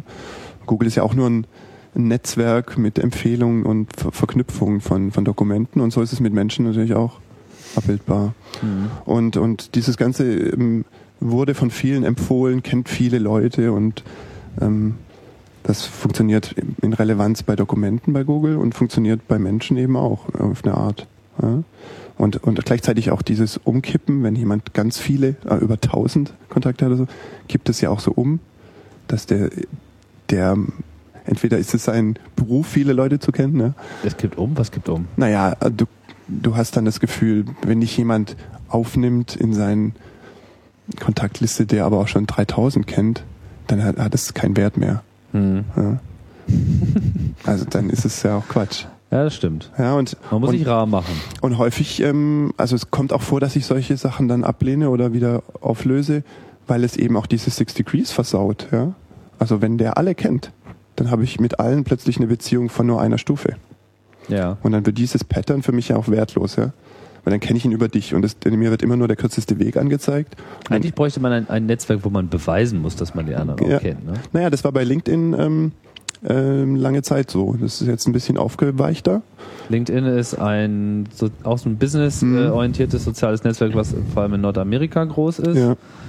Ja. Ist es da das größte eigentlich? Ist das Ja, so das ja, ja. Xing der USA und Ja, würde ich schon sagen. Mhm. Es Da- gibt dann aber auch noch Rise, glaube ich. Ja, gibt noch so ein paar. Okay, aber Mhm. LinkedIn ist die Nummer eins, okay. Mhm. Und ähm, da gab es zum Beispiel lange, also keine Bilder von Personen. Ja, Ähm, also haben sie aber jetzt auch. haben sie jetzt auch. Mhm. Und lange musste man auch ähm, eine E-Mail-Adresse kennen. Ah ja. Und okay, da muss man schon wirklich ganz gut beweisen, sozusagen, Genau. dass man überhaupt irgendwas weiß. Man kann Ja. nicht einfach mal so anklicken. Genau. Und das ist eigentlich auch, ich meine, das ist auch das Schöne, ne, was du vorhin meintest, dass man Nachrichten eher über Xing schickt als über, über E-Mail. Ähm,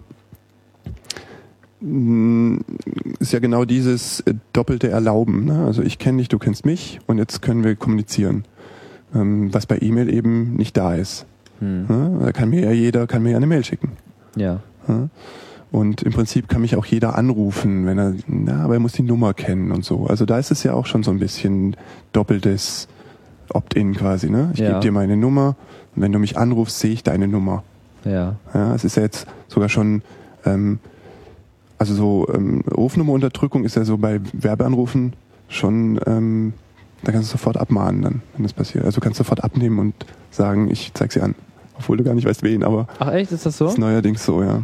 Ah, wusste ich noch gar nicht. Mich hat Mhm. nämlich gestern Abend irgendwie Mnet angerufen und die hatten auch keine Nummer. Ja, also Rufnummerunterdrückung ist nicht mehr zulässig bei sowas. Ah ja. Hm.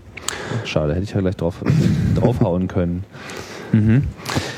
Und, und, ne, also das ist auch, deswegen wird auch kommuniziert über diese Plattformen, über Messages und, und so, ähm, weil es eben diesen zweiseitigen Erlaubnis gibt.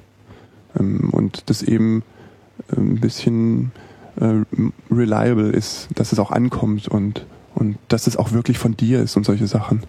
Was jetzt ähm, vielen Leuten bei E-Mail jetzt noch nicht so aufstößt, ne? aber was schon so unterschwellig da ist. Ne? Diese Spam-Problematik weiß ja eigentlich jeder. Ja, und und ähm, kann auch sein, dass deswegen viele eben auf diese Social Networks gehen. Und, und ähm, natürlich ist es auch ein Generationenwechsel. Also die Erwachsenen benutzen halt E-Mail und die Jugend muss irgendwas machen, um nicht erwachsen auszusehen. Ah, verstehe. Und dadurch machen sie ihren eigenen Raum irgendwie auf einer Plattform oder dadurch äh, leben natürlich auch die Telefonanbieter. SMS ist ähm, macht ja mehr Umsatz als als andere wahrscheinlich. Das ist eine Cash-Cow, zumindest hier in Deutschland. Und ähm, das ist ne und E-Mail benutzen die halt um eine Entschuldigung an die Schule zu schreiben quasi oder, oder sich für diese Konfirmationsgeschenke zu bedanken. Mit den Alten zu reden. Ja, in dem Zusammenhang ist sicherlich auch Instant Messaging zu nennen. Das Mhm. äh, lebt so ein bisschen zwischen den Welten. Das ist nicht wirklich so Web 2.0, obwohl es eigentlich auch eine ganze Menge damit zu tun hat. Jetzt müssen wir vielleicht auch noch mal kurz oder endlich mal auch auf den Titel, den postulierten Titel Mhm. äh, dieser Sendung kommen. Conversational Design. Alles andere als ein eingeführter Begriff. Ich habe ihn äh, entnommen aus einem Posting, äh, was du gemacht Mhm. hast zu diesem Themenkomplex. Der ist auch nicht wirklich von dir, sondern Mhm. wo kommt der her? Ähm, Pedro Custodio heißt der Kollege aus, aus Portugal, der bei der Web 2 Expo letztes Jahr so einen ähm, Vortrag gehalten hat, wo der Begriff eben auftauchte, auch in, in, schon in so Patternform. Also einfach um zu beschreiben, ähm, was es für Bausteine gibt, die im Design jetzt, also wirklich gestalterisch, aber auch so konzeptionell eben, ähm, worauf dann Communities aufbauen und, und Dienste, die eben auf Konversationen basieren und auf Teilhabe. Partizipation. Also das geht dann von, ähm, naja, so ein Login ist auch schon so ein Baustein, ne? Also ich brauche ja einen Account und wie funktioniert das wirklich so wirklich im Interaktionsablauf? Ähm, Passwort vergessen, hier neue User und so. Ähm, Also wir reden von, reden wir jetzt von reinen Gebrauchsmustern, wie man Webseiten benutzt oder wie man sie baut auch, ne? Also ähm, und was für Features, äh, was was für Features eine Plattform hat, um eben auch äh, das Gespräch anzuregen und überhaupt zu ermöglichen. Also es gibt Kommentare, es gibt auch Gästebücher und sowas ja. auf vielen. Äh, und was ist so der Unterschied da? Oder es gibt Gruppen. Äh, Gruppen sind aber eigentlich nur Foren, ja. Aber warum hat man nicht nur ein Forum, sondern muss Gruppen haben, die ein Thema haben, ja? Also warum bezeichnet man das als Gruppe? Und hat nicht nur offene Foren für Themen. Ähm, also weil man sich eben identifiziert mit der Gruppe und sich da als Mitglied auch oft bewerben muss. Ja. Also bei Xing gibt es ja häufig Gruppen zum Beispiel, die ähm, da muss man sagen, warum man da Mitglied sein will. Und, und solche Sachen. Ähm, da gibt es eben so verschiedene Pattern. Das geht dann eben so in jedem Bereich, so auch diese ganze Invite-Geschichte, ja. Also wenn wirklich eine, ein Dienst so jung ist, dass er noch Alpha ist, dann, dann muss man oft eingeladen werden, um ihn überhaupt zu benutzen. Mhm. Und ähm, wie funktioniert das? Also wie verschickt man die? Da gibt es auch, ähm, kann man so und so machen. Ne? Also entweder kenne ich deine E-Mail-Adresse und lade dich so ein, was ja irgendwie das Problem ist, dass ich deine E-Mail-Adresse weitergebe an den Dienst. Ja. Ähm, aber Sehr man, populär derzeit. Mhm. Und ähm, man kann aber auch eine, eine Invite-Code bekommen und den selbst verschicken, ne? was der viel cleanere Weg wäre. Ja. ja? Ähm, so kann man sich die einzelnen Bausteine eben angucken und auch die Pattern erkennen, also die Muster erkennen. So im Webdesign gibt es eben schon so eine Musterbildung, Standardisierung von bestimmten Interaktionsmechanismen. Und gerade in diesem Bereich ging es eben sehr schnell, dass man sich so geeinigt hat, was funktioniert, ja, und gesehen hat und Sachen übernommen hat auch von anderen. Das geht halt bis zu Tagging und all diese Muster, die eben auch konzeptionell dahinter liegen. Das zeugt schon von einer gewissen Reife des Mediums, würde ich sagen, dass man schon so weit gehen kann mhm. und sagen kann, okay, wir haben jetzt bestimmte Erfahrungen gesammelt, wir können jetzt hier ganz klare Muster erkennen, die man bausteinmäßig auf neue Dienste werfen kann. Ja. Naja, es hat schon auch gedauert, ähm, so wenn man Interaktionsdesign an sich anguckt, so wie Navigationen funktionieren, also Menüs, und, äh, wie auch immer, also Nutzer kennen diese Worte ja auch alle gar nicht. Ja. Ähm, wie die funktionieren und dass die links sind und oben. Ja, also es gibt auch Seiten, wo die immer noch rechts sind, so. Unten manchmal. Ähm, das, das ist ja immer noch im Fluss ein bisschen, aber es gibt ja schon Sachen, wo man sagt, die funktionieren. Oder wie ein Suchergebnis auszusehen hat. Das, ja.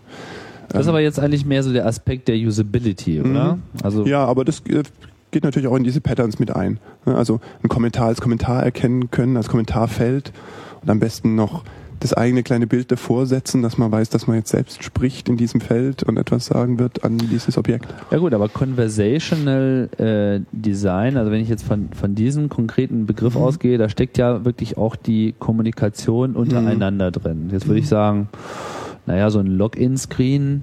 Ja, das ist nur so ein, äh, der, der. Ne? Ansatz, ne? Also als Pattern. Aber klar, so die Kommunikationsmittel, die sind schon interessant und, und auch mehrstufig. Also es geht ja von, wenn man Facebook nimmt, von Poke, ne? Also so ein Poke. Man drückt nur auf den Knopf, kruscheln heißt das bei in Deutsch. Ach so. Ja? Also die VZ, ja. Okay. Nur dieses ähm, Anstupsen oder ähm, Nudge bei Twitter. Nudge, ja, gibt's auch. Nudge, Nudge, Ring, Ring, Oder Say No More. Noch, noch, ähm, noch tiefer ist eigentlich der Besuch des Profils, wäre auch schon so ein äh, implizites Poke quasi. Ne? Ja. Wenn es der Dienst hat als Liste quasi, wer war auf meinem Profil. So wie ja, bei Xing.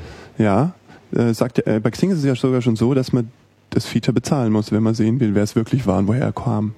Ah, ist das ja? so? Also ist quasi ah. dieses Besuchen schon so viel wert, ja. Also ist für mich quasi auch so ein Hauptpunkt, warum man es bezahlen würde. Ja, also ja das ist so wie Kontakte äh, äh, sammeln auf einer Messe, ne? Ja, sozusagen. Ja. Wer ist denn hier, äh, wer hat sich denn für mich interessiert? Na, noch interessanter bei Xing eben auch, ähm, der Referrer wird eben mit angegeben. Also nach welchem Feld hat er gesucht? Also wenn da steht, äh, gesucht nach Vorname, Nachname, dann weiß ich, dass er wirklich mich gesucht hat. Ja. Und wenn da steht nur nach Branche und Stadt, dann weiß ich, dass er irgendwie, mh, er hat jetzt einen Grafiker in Berlin gesucht. Ja? Mhm, verstehe. Und so kann ich schon noch ein bisschen mehr wissen. Oder hat in den Kontakten von dem und dem geklickt. Ja. ja. Also das ist schon Geld wert quasi. Als, als ähm, Interaktionsform. Können wir denn mal so eine kleine Hall of Fame ähm, erstellen, welche von diesen äh, Gebrauchsmustern und äh, insbesondere den, den kommunikationsrelevanten äh, Mustern denn jetzt wirklich äh, erfolgreich waren. Ich meine, wir blicken jetzt auf, tja, was weiß ich, wann kam das mit dem Web 2.0 auf? Ich weiß es schon gar nicht mehr. Das sind noch ja. mehr als drei Jahre, oder? 2004. Ja, echt? Also vier hm. Jahre, irgendwie sowas. Vielleicht ein bisschen länger. Äh, vielleicht sind es schon fünf, je nachdem, wie man da drauf äh, schaut. Das heißt, wir haben jetzt sehr viele Seiten sind, äh, haben wir kommen und gehen sehen. Einige haben es geschafft, sich über die ganze Zeit halbwegs äh, populär zu halten. Bei manchen mag es irgendwie schwanken. Ich glaube, insgesamt dürfte die Zahl der Leute, die äh, eben alles benutzt enorm angewachsen sein, weil wir es einfach Mhm. nach wie vor mit einem äh, Sogeffekt zu tun haben. Die Leute stürzen ins Internet, die entdecken überhaupt diese ganzen Funktionalitäten und äh, entdecken vielleicht überhaupt erstmal, was sie selbst davon haben könnten. Jenseits dieses Hypes von man kann schon gar nicht mehr an die 90er Jahre denken, mit irgendwie Surfen und irgendwie in die Cyberwelten eintauchen und online sein und so. Das sind ja alles so Begriffe, die langsam aussterben. Und jetzt wird das Ganze so ein bisschen mehr wie so eine Schreibmaschine und die Leute fangen wirklich an zu äh, das auch wirklich zu benutzen. Und ich würde mal sagen, auch diese Patterns als solche zu erkennen oder auch Mhm. schon als gegeben vorauszusetzen. Ja, und, und auch dann entsprechend einzusetzen, ne? Also für das eine benutze ich dies und für das andere das. Also Was Beispiel sind denn dann so die, die, die populären Dinge? Also was braucht man? Als Plattform. Also was braucht man als Plattform, was braucht man aber auch als, oder was ist für Nutzer wirklich Mhm. interessante Sachen? Ich meine, letztlich kommt es natürlich auch auf die Verquickung und Kombination von all dem an. Mhm. Es gibt ja auch viele, die stecken dann alles Mögliche rein, so, ah, das war da und da erfolgreich, das baller ich auch noch mit rein, Ja. aber versagen dann sozusagen an der Stelle, äh, dem Benutzer klarzumachen, wofür diese Plattform jetzt eigentlich im Wesentlichen ist, weil man irgendwie alles äh, haben kann und dann kriegt man dann äh, so viel von allem, dass man gar nicht mehr durchblickt. Also wichtig ist natürlich, dass es irgendwie ein Social Object gibt pro Plattform. Dass es irgendwie ein Objekt gibt, um das es geht. Und wenn, Mhm. entweder ist es, es Videos, Fotos, Musik oder mh, Statusnachrichten, Twitter so. Ja. Oder es ist irgendwas anderes, es ist bei Dick irgendwie ein Link. Ja? Also dass es immer irgendeinen Kristallisationspunkt gibt, wo ich sagen, wo ich mich identifizieren kann und wo ich drüber reden kann. Es gibt natürlich auch die, also ne, Xing ist es dann irgendwie mein Beruf im Prinzip. Und Mhm. StudiVZ ist es schon eher ich als Mein hm, Ich. Ja, ähm, als, Mein digitales als äh, sich Update. entwickelnder junger Mensch sozusagen. Okay. Ja, also es geht ja mehr darum ähm, auch. Ähm, aber es muss immer so ein Object geben, das ich dann auf Karten setzen kann und ähm, wo ich annotieren kann und kommentieren kann und so weiter.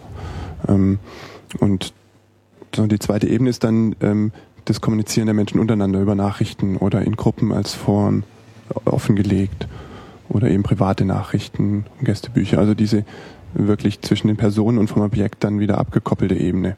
Sind Gästebücher eigentlich Naja, es ein erfolgreiches Muster? Es, naja, jetzt nicht so im Sinne von, äh, auf einer Website habe ich noch ein Gästebuch. Ja, früher gab es das ganz Ja, viel. ja. Ich habe das nie benutzt. Ja, ähm, heute ist es eben äh, so auf einem Profil, also MySpace ist natürlich schon ein komplettes Gästebuch. Ne? Stimmt. Ja, das Mhm. ist eigentlich, besteht nur daraus letztlich. Mhm. Und Facebook ist auch ähm, zum Großteil Wall, ist schon, ist ja ein Guestbook. Ne? Die wollte so, wo man so draufschreiben kann. Genau. Meine Wand. Und es ist Ich darf die schon, Features auch mal gerne erklären. Das eine oder andere kenne ich, Mhm. aber auch ich äh, das ist schon relativ populär. ist schon ein populärer mh, Pattern im Prinzip. Also äh, etwas schreiben können, ohne dass man eine Antwort unbedingt erwartet. Das ist das eine, ne? Ja, Öffentliches, antwortloses draufschreiben. ja. Und das andere ist eben das private Nachricht schreiben. Ja?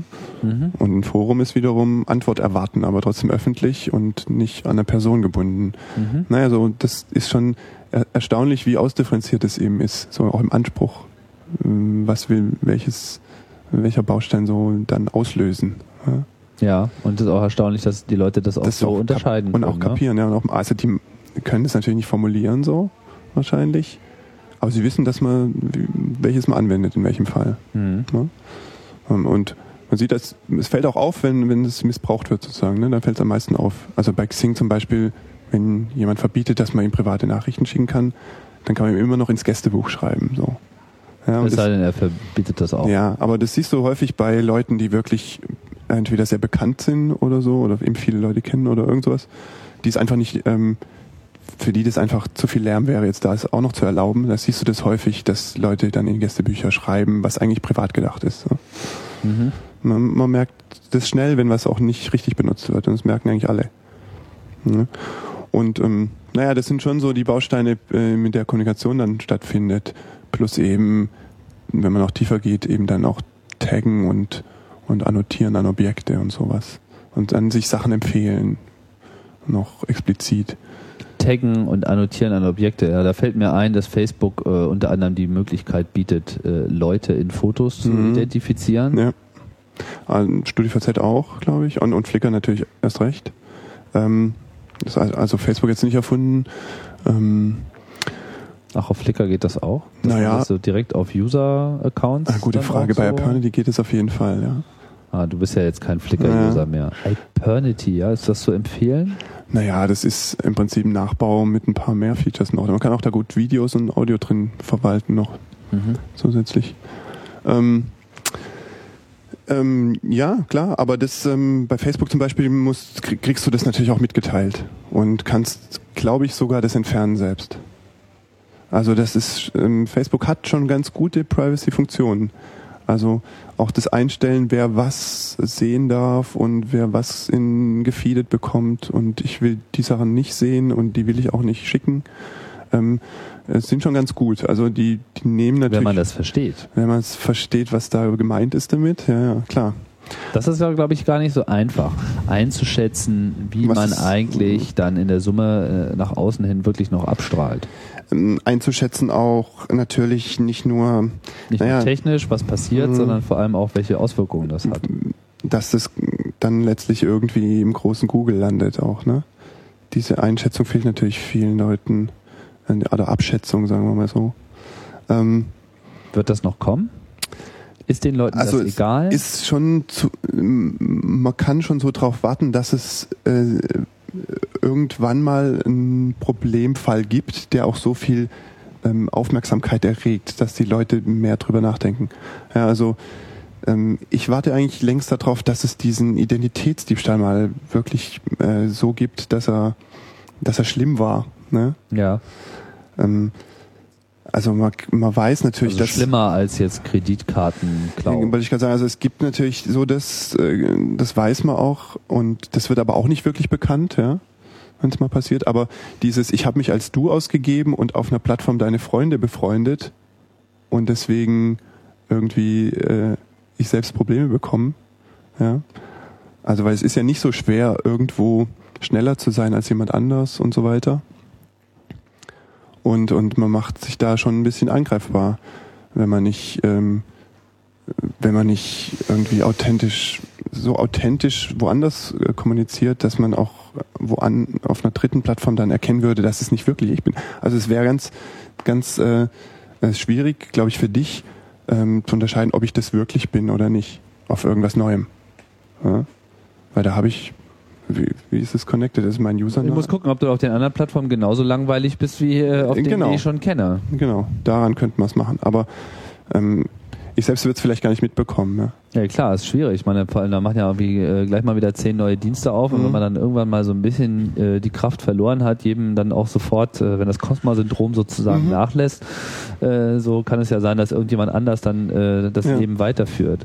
Da gibt's ja auch jetzt interessante äh, technische Entwicklungen. Ähm, OpenID muss man mhm. da auf jeden Fall nennen, so als technischen Unterbau. Da wollte ich eigentlich auch ganz gerne schon immer mal was bringen, habe bloß noch keinen passenden Experten gefunden. Aber ich habe auch so den Eindruck, das benutzen noch nicht so richtig viele. Also OpenID, ja die Grundidee vielleicht nochmal schildern? Naja, es äh, funktioniert so, dass du ähm, bei einem OpenID-Provider deiner Wahl, das kann, kannst du im Zweifel sogar selbst sein, ähm, wenn du technisch das kannst, ähm, deine, deine Daten hinterlegst. Also viele du willst und auch so viele unterschiedliche Personen, wie du willst. Ne? Also du kannst Personas auch machen. Identitäten sozusagen. Mhm. Also mehrere Namen haben und Daten setze. Und ähm, wenn eine Plattform dann OpenID unterstützt, dann ähm, logge ich mich da nur mit einer URL ein, die auf mein OpenID-Profil weist. Und ähm, werde dann eben weitergeleitet zu dem Provider, der unter der URL dann zu finden ist. Und dort erlaube ich dann diesem, dieser Plattform, die das anfragt, ähm, welchen Persona und welche Daten von dieser, diesem Datensatz eben notwendig sind oder welche ich da abgeben will. Und ähm, das ist für den Nutzer insofern natürlich ein, großer Vorteil, weil er einerseits ähm, die Daten nicht überall eingeben muss, sie auch nicht nur zentral ändern muss, mhm. ähm, kein Passwort sich dauernd ausdenken muss. Also du hast dann eben nur dieses eine Passwort auf deinen, ne, die Authentifizierung funktioniert eben über OpenID-Server und nicht mehr der Plattform selbst. Beziehungsweise man kann es, glaube ich, auch so machen, natürlich, dass man sich noch nicht mal über ein Passwort, äh, sondern über einen äh, unter Umständen etwas sichereren Mechanismus mhm. mit äh, sehr viel mehr Verschlüsselung und so weiter ja, funktionierenden. Mechanismus äh, sozusagen einloggt. Ja. Um, und, und so hast du eben eine zentrale Verwaltung von deinen Daten plus eben diese verstreuten Passwörter nicht mehr. Ähm, und, und natürlich für die Dienste im Prinzip auch nicht schlecht, weil sie dann eben diese ganze Verwaltung davon eigentlich nicht machen müssen. Hm. Ja? Ähm, das ist natürlich noch nicht so be- beliebt, dass man, ähm, dass Dienste auf ihre eigenes, äh, eigene Nutzerverwaltung deswegen verzichten würden. Ja, Wird immer parallel eigentlich angeboten. Ja, klar. Ja, aber es gibt schon äh, Firmen, große Firmen, die das auch unterstützen und anbieten. Also AOL, Yahoo, auch äh, Blogger.com, also Google. Aber müssen nicht diese Social Networks selbst eigentlich auch noch diesen Dienst anbieten? Hätten Sie denn nicht daran eigentlich ein großes Interesse, dass man sozusagen Mhm. sein Profil bei Xing quasi als das Primärprofil äh, äh, nimmt und sich dann damit bei anderen Das wäre für? Nutzer sicher äh, toll. Ähm, aber solch Social Networks, die als als Kern Social Object nur nur das Profil haben, also die Person selbst, ja, für die ist, sind diese Daten natürlich ihr Hauptwert. Ja gut, aber genau dann äh, würden Sie sich ja sozusagen, dann wäre es ja Mhm. de, de, der beste Grund, dann bei diesem äh, System auch immer zu bleiben und da immer alles aktuell zu halten, wenn man das quasi Das als stimmt schon, Hauptquelle ja. nimmt. Wäre schon interessant. Also Xing äh, ersetzt ja für viele auch schon das Adressbuch so mit. Ja. Ähm, und wenn es auch noch das Login quasi ersetzen würde woanders, wüsste Xing natürlich auch, wo ich irgendwo angemeldet bin. Ähm, hätte vielleicht auch so ein, so ein, ne, wäre auch so ein Anreiz natürlich für eine Firma, das mitzumachen. Wie ist denn das mit dieser ganzen, ich meine jetzt, viele Leute, die jetzt zuhören, weiß ich jetzt schon, warten jetzt sozusagen darauf, bis ich, dass ich die große Keule auspacke und äh, sozusagen jetzt hier diese mangelnde Privatsphäre im Internet äh, bemängele. Gut, klar, ja, das ist natürlich äh, so eine Sache. Man muss immer wissen, was man von sich selber veröffentlicht. Allerdings, denke ich, muss man auch zur Kenntnis nehmen, ein so erschlagend großer Teil der Leute, für die ist das offensichtlich nicht das Wichtigste. Da schlummern alle möglichen Gefahren, wie du schon gesagt Mhm. hast. Äh, wir warten jetzt eigentlich sozusagen nur auf den ersten Supergau. Aber es ist ja ganz offensichtlich so, dass es für die Leute so eine Erleichterung zu sein scheint, dass sie sich darüber keine Gedanken machen. Ich meine, wie hältst du denn Mhm. das selber? Wie erträgst du denn diese Weböffentlichkeit? Hm. Naja, das ähm, erstens bist du natürlich selbst ähm, schon zu einem großen Teil verantwortlich. Ja? Also du entscheidest natürlich, was du da machst und wie viel es ist und mit wem das ist letztlich. Und ähm, natürlich äh, gehört dazu ein, bisschen, ein gewisses Verständnis, wie das Ganze irgendwie nachher funktioniert. Aber ich glaube, das haben die Leute schon auch zu einem gewissen Teil. Also dieses, ähm, ich trage da nicht alle Daten ein, ähm, was wollen die von mir, das haben eigentlich ähm, die ganz normalen Menschen ja schon auch. Ja? Mhm. Ähm, und da muss der Vorteil, den ich da äh, sehe, schon groß sein, dass ich das, dass ich viel preisgebe.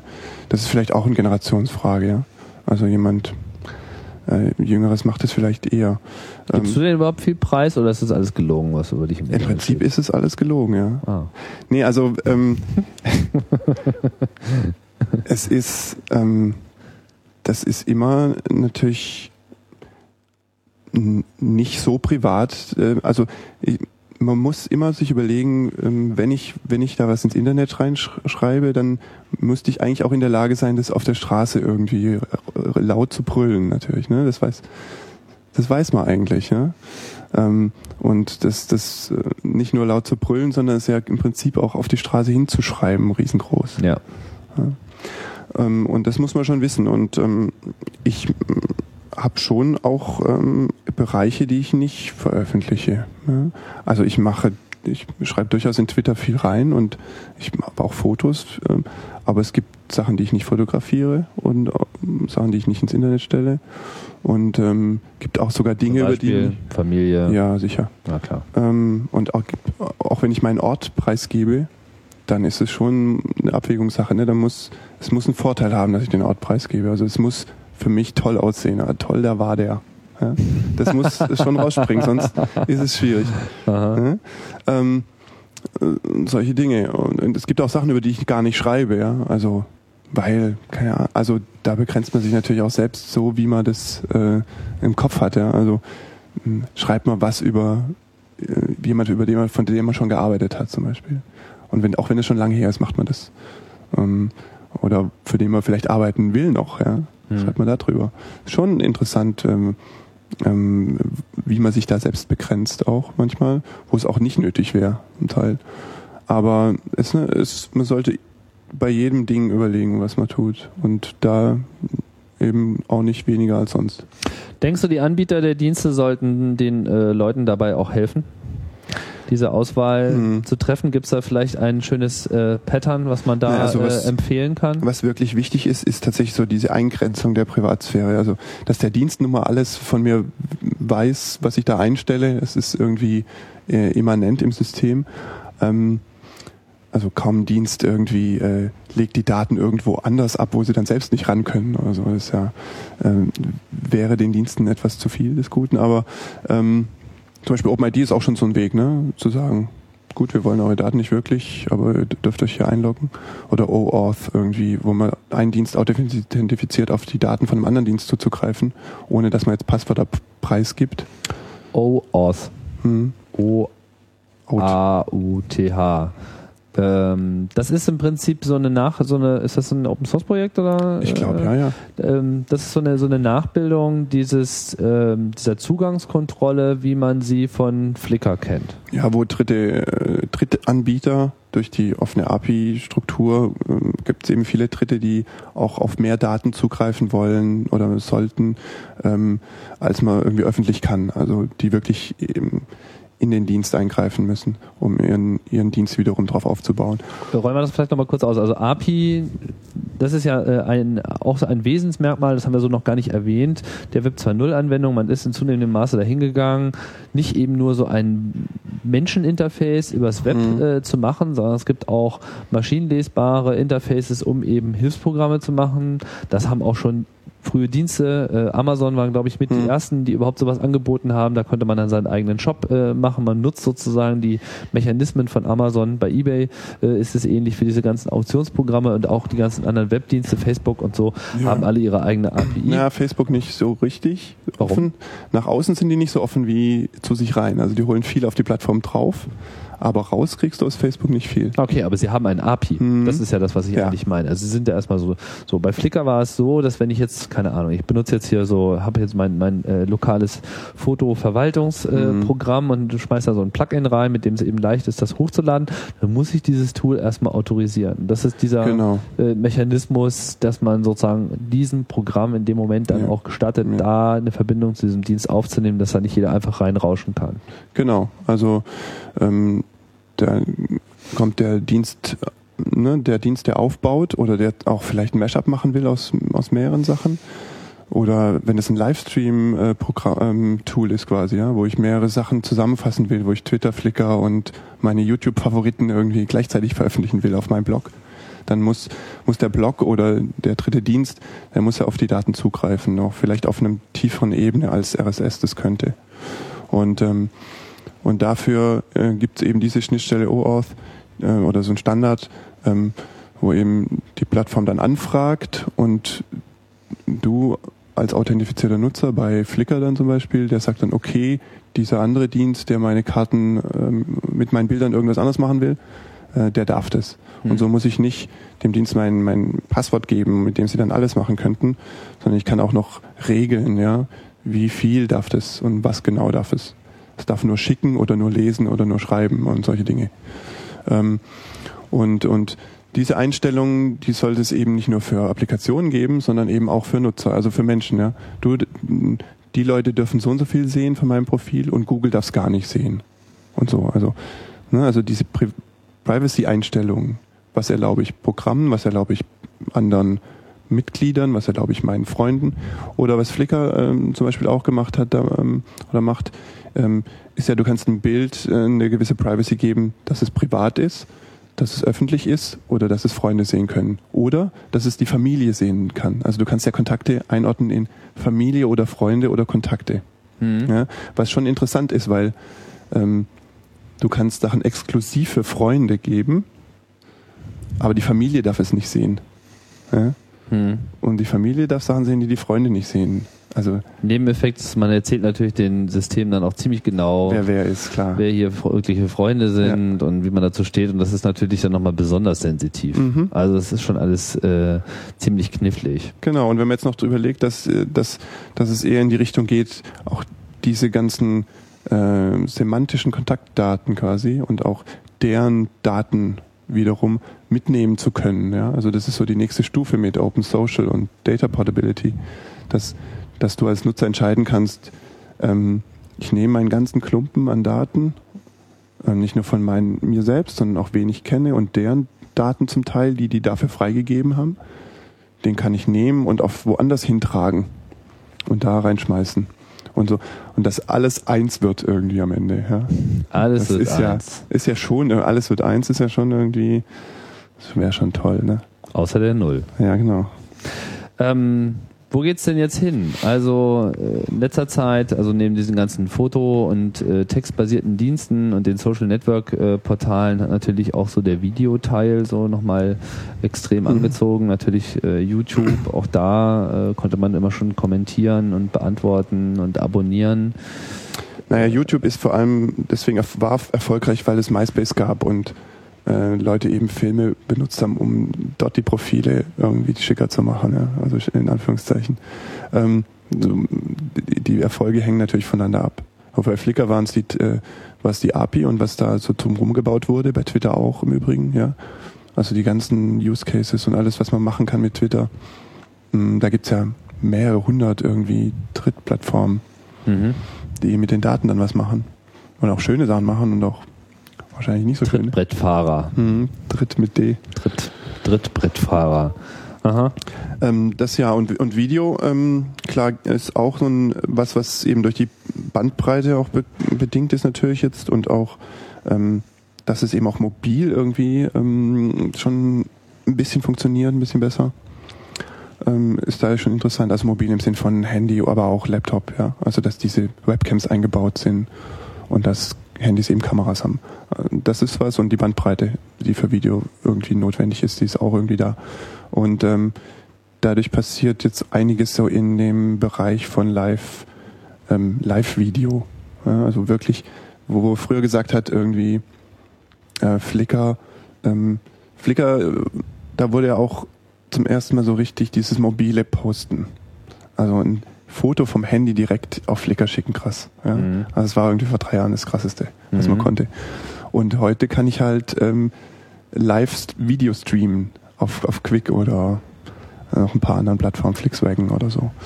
Ähm, und das ist jetzt so das Ende quasi der Fahnenstange, hm, was im Moment geht.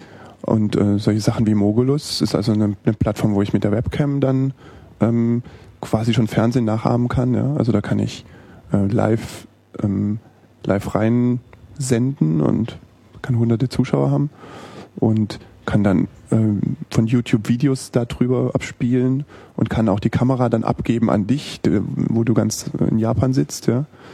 Und daneben ist ein Chat, wo dann Feedback kommt. Und ähm, kann ich schon eigentlich mehr als Fernsehen abbilden, ne, mit diesem Feedback. Man hat so sein eigenes Sendestudio. Mhm. Und ist relativ ähm, relativ einfach auch zu machen. Da gibt's noch mehr. Ja, da träumt man ja als Podcaster eigentlich auch davon. Äh, hm. Da sozusagen, äh, für Podcaster gibt's allerdings noch keine äh, Plattform, die irgendwie wirklich. Audio, hm, es gab mal Audio, was nicht so richtig funktioniert hat damals. Ja, da habe ich zumindest nie so richtig verstanden, hm. was die eigentlich von mir wollten. Ja. Also gut, da gab es so die Möglichkeit, Kommentare äh, abzusetzen und so, aber ich glaube, da ist dieser Live-Aspekt auch viel interessanter. Ich meine, wir senden jetzt ja. hier auch live. Wir werden jetzt, glaube ich, keine Zeit haben, ähm, noch Live-Feedback mit reinzuholen, aber natürlich gibt es viele Formate, mhm. wo das auch wunderbar funktionieren Klar. würde. So richtiges äh, Talk-Radio zum Beispiel, wo man eben Leute äh, befragt. Aber das ist schon interessant, dass, dass das Audio übersprungen wurde ne? und jetzt gleich Video gemacht wird. So. Aber das ist so die. Ich weiß nicht, ob es wirklich so übersprungen wurde. Also ich meine, Audio-Streaming, das mhm. geht ja nun schon wirklich schon. sehr, sehr, sehr, mhm. sehr lange. Äh, wurde im Podcast-Bereich vielleicht noch nicht so viel äh, verwendet wie jetzt ähm, das mit dem mit dem Video losgeht. Video hat natürlich auch immer gleich so diese Aufmerksamkeit Klar. auf sich. Man, man hatte ja, man hat das ganz gut gemerkt, als es so diese diese Phase gab von äh, Web 2.0 Diensten oder sagen wir mal diese Partizipation, dieses äh, mhm. jeder kann mitmachen Ding. Das war sehr schön zu sehen, drei Jahre hintereinander. Erst kam Blogs, die waren natürlich schon vorher da, aber als Blogs so richtig knallten, das war so 2004 mhm. ungefähr. Da war das dann auf einmal groß im Gespräch. Die gab es natürlich schon ein paar Jahre, aber auf einmal war das so die Entdeckung. Oh Mann, Wahnsinn. Privatpersonen können Seiten im Internet schreiben. Nicht, dann kam dieser Mythos mit Internet-Tagebuch, den werden wir so schnell nie loswerden, aber ist natürlich alles Quatsch. Leute haben gelernt, selber privat und auf eine sehr persönliche Art und Weise zu kommunizieren und bis bis heute wird es zwar missverstanden, aber ich denke, die Leute, die wirklich mehr, mehr Einblick haben, äh, schnallen schon, dass Blogs natürlich äh, so eine der Grundkommunikationsmittel der Zukunft ist sehe ich zumindest so. Das ist einfach etwas, Bloggen muss man irgendwie lernen und können und dann kann man das auch für viele Sachen nutzen und äh, diese ganzen Vergleiche mit Journalismus und, und, und yes. Blogs, nicht wahr, das ist irgendwie total albern. Da habe ich mal ein schönes Zitat äh, gehört, gelesen, weiß gar nicht mehr, wo es herkommt, so äh, auf die Frage, naja, wie ist denn das so, ist, sind denn Blogger die besseren Journalisten? So meinte er so, da könnte man auch fragen, sind Fahrradfahrer irgendwie die besseren Autos, also sind Fahrräder die besseren Autos. Mhm. Also wo schnell klar gemacht wird, es handelt sich hier einfach, man ist zwar auch am Kommunizieren, so wie man mit dem Fahrrad auch am Fahren ist, aber es ist einfach nicht äh, vergleichbar. Dann kam der zweite Schritt, dann kamen die Podcasts, erstmal äh, mit Audio 2005 und man sagt, oh Wahnsinn, so jetzt kann irgendwie jeder Radio machen, man kann es abonnieren, ist toll und Leute plappern da tatsächlich was rein. Alles immer auch gefolgt von so zwei, drei Jahren totaler Ernüchterung, so mhm. wo man gesagt hat, ach jetzt haben wir das so gefeiert, jetzt ist doch nichts passiert, so das ist immer noch alles langweilig, sind immer noch so dieselben Leute am Start, die es am Anfang gemacht haben, nicht begreifen, dass es halt einfach auch drei Jahre dauert, bis was äh, Feuer nimmt. Mhm.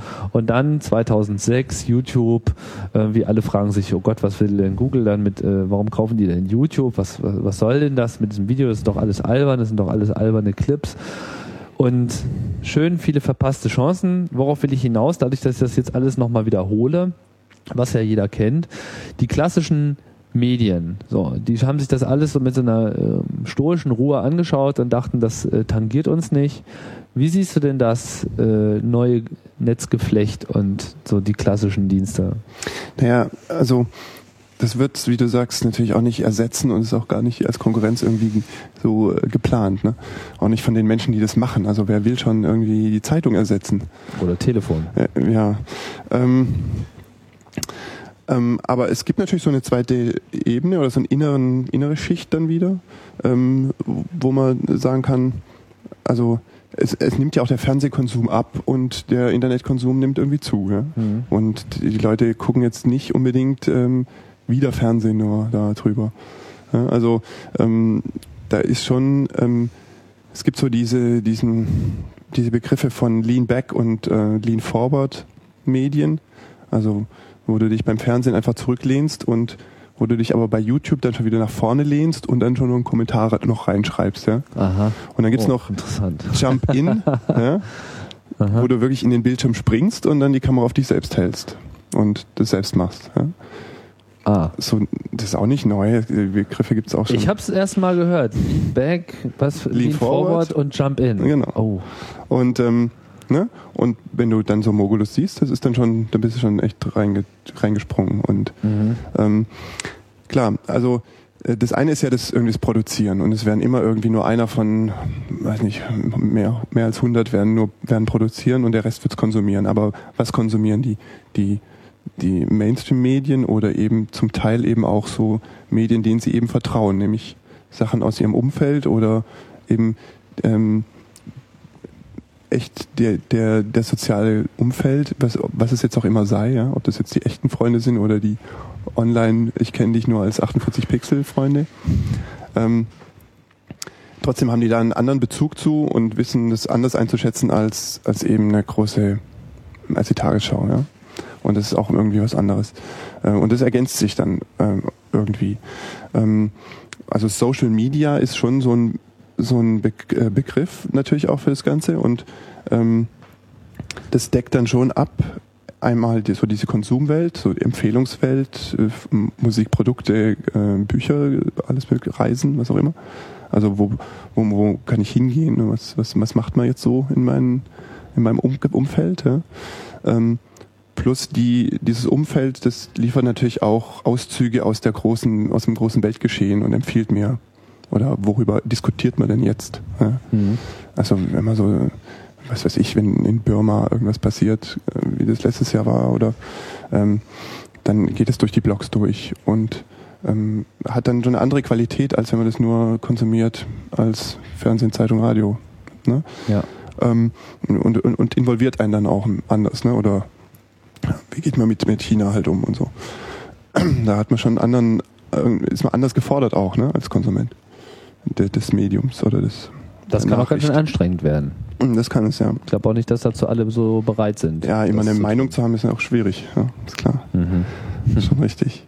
Ähm, aber trotz, aber die Meinung zu übernehmen von jemand, dem man, äh, dem man näher, ein näheres Gefühl für hat, als, als ein Fernsehsender, das ist dann schon, schon wieder eine andere Qualität, ja. Also, wenn jemand in meinem Umfeld sagt, äh, hier, die machen da Quatsch, in, weiß nicht, irgendwo in der Welt, dann, ähm, habe ich dann anders, dann übernehme ich das eher oder anders und, und mach, also das gibt einen anderen Aspekt für Meinungsbildung, ne? Web 2.0 hat sozusagen mehr Meinungsquellen. Ja, und, und du, kannst, du kannst sie anders qualifizieren. Ne? Also es ist halt nicht die Bildzeitung und es ist halt nicht Spiegel und, und so, und sondern es sind so, halt das ist Chaos Radio Express. Genau und das hat natürlich bezieht es seine Informationen auch nur aus der Welt, die alle anderen auch kennen, aber es hat halt einen eigenen Kopf und den mische ich mit rein mhm. in meine in meine Meinungsbildung und und irgendwann sage ich selbst was dazu, ja und so diese Konversation dann wieder, ja man lernt sozusagen mhm, auch, durchs, auch durchs Meinungsbilden. Genau. Also natürlich gibt es sprechen Leute ja auch miteinander so, ja? Naja. ohne Elektrik dazwischen. Und da passiert ja das Gleiche, ja. Man unterhält sich über Themen und bildet sich gegenseitig die Meinung ab und, und bildet sie dadurch. Und Wenn ich so Diskussionen über Podcasts habe, äh, übrigens, äh, dann und Leute sozusagen versuche klarzumachen, was, was Podcasts ausmachen oder was das, was das Interesse der Leute daran ist, dann ist das auch einer der Punkte, die ich immer nenne, dass ich einfach den Eindruck habe, dass Leute Podcasts, also vor allem das Interesse am gesprochenen Wort haben, aber vor allem auch ein Interesse an Meinungen haben. Dass, mhm. äh, dass Formate insbesondere dann interessant sind, wenn sie eine eigene Meinung auch formulieren oder zumindest mhm. äh, soweit die Dinge reflektieren, dass man daraus äh, eine Meinung oder eine Grundtendenz ablesen kann. Dass das es auch wert ist, die Zeit zu investieren. Und sicherlich ist es bei Blogs ähnlich. Mhm. In der Videowelt bin ich mir noch nicht so so sicher. Die hm. kann eigentlich nicht groß anders sein. Trotzdem ist Video unglaublich zeit, äh, zeitaufwendig, um hm. das zu wahrzunehmen, weil man auch so zugedonnert wird mit, äh, mit Inhalten. Naja, auch mit drei Sinnen muss man da aufpassen und so. Also, drei? Naja, dann, wenn du den, den Feedback-Kanal noch. Achso, hm. achso, das ist auch ein Sinn, irgendwie das Tippen? Ja, also wenn du das Lean Forward hast, dann ist ja zu, du musst gucken, hören und dann noch so antworten, reagieren quasi, mitchatten. Ja, das ist ja dann, dann ist dein Gehirn ganz, ganz drauf. Aber ist das auch eine, ist das sozusagen auch das Schreiben eine Wahrnehmung? naja, das drüber nachdenken, ja. Aha. Ah ja, okay, stimmt. Man muss sozusagen, achso, die nächste Stufe meinst du, also dass ja. man das auch verarbeitet. Ja. Ah, interessanter Punkt.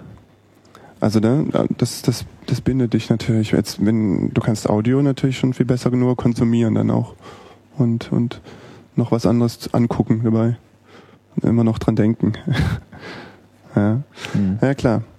Und das gilt natürlich für, für die großen Sachen quasi. Also wenn man sich über ein Thema informiert oder mitbekommt, wie auch über die kleinen Dinge, also wie Twitter eben auch funktioniert. Ja.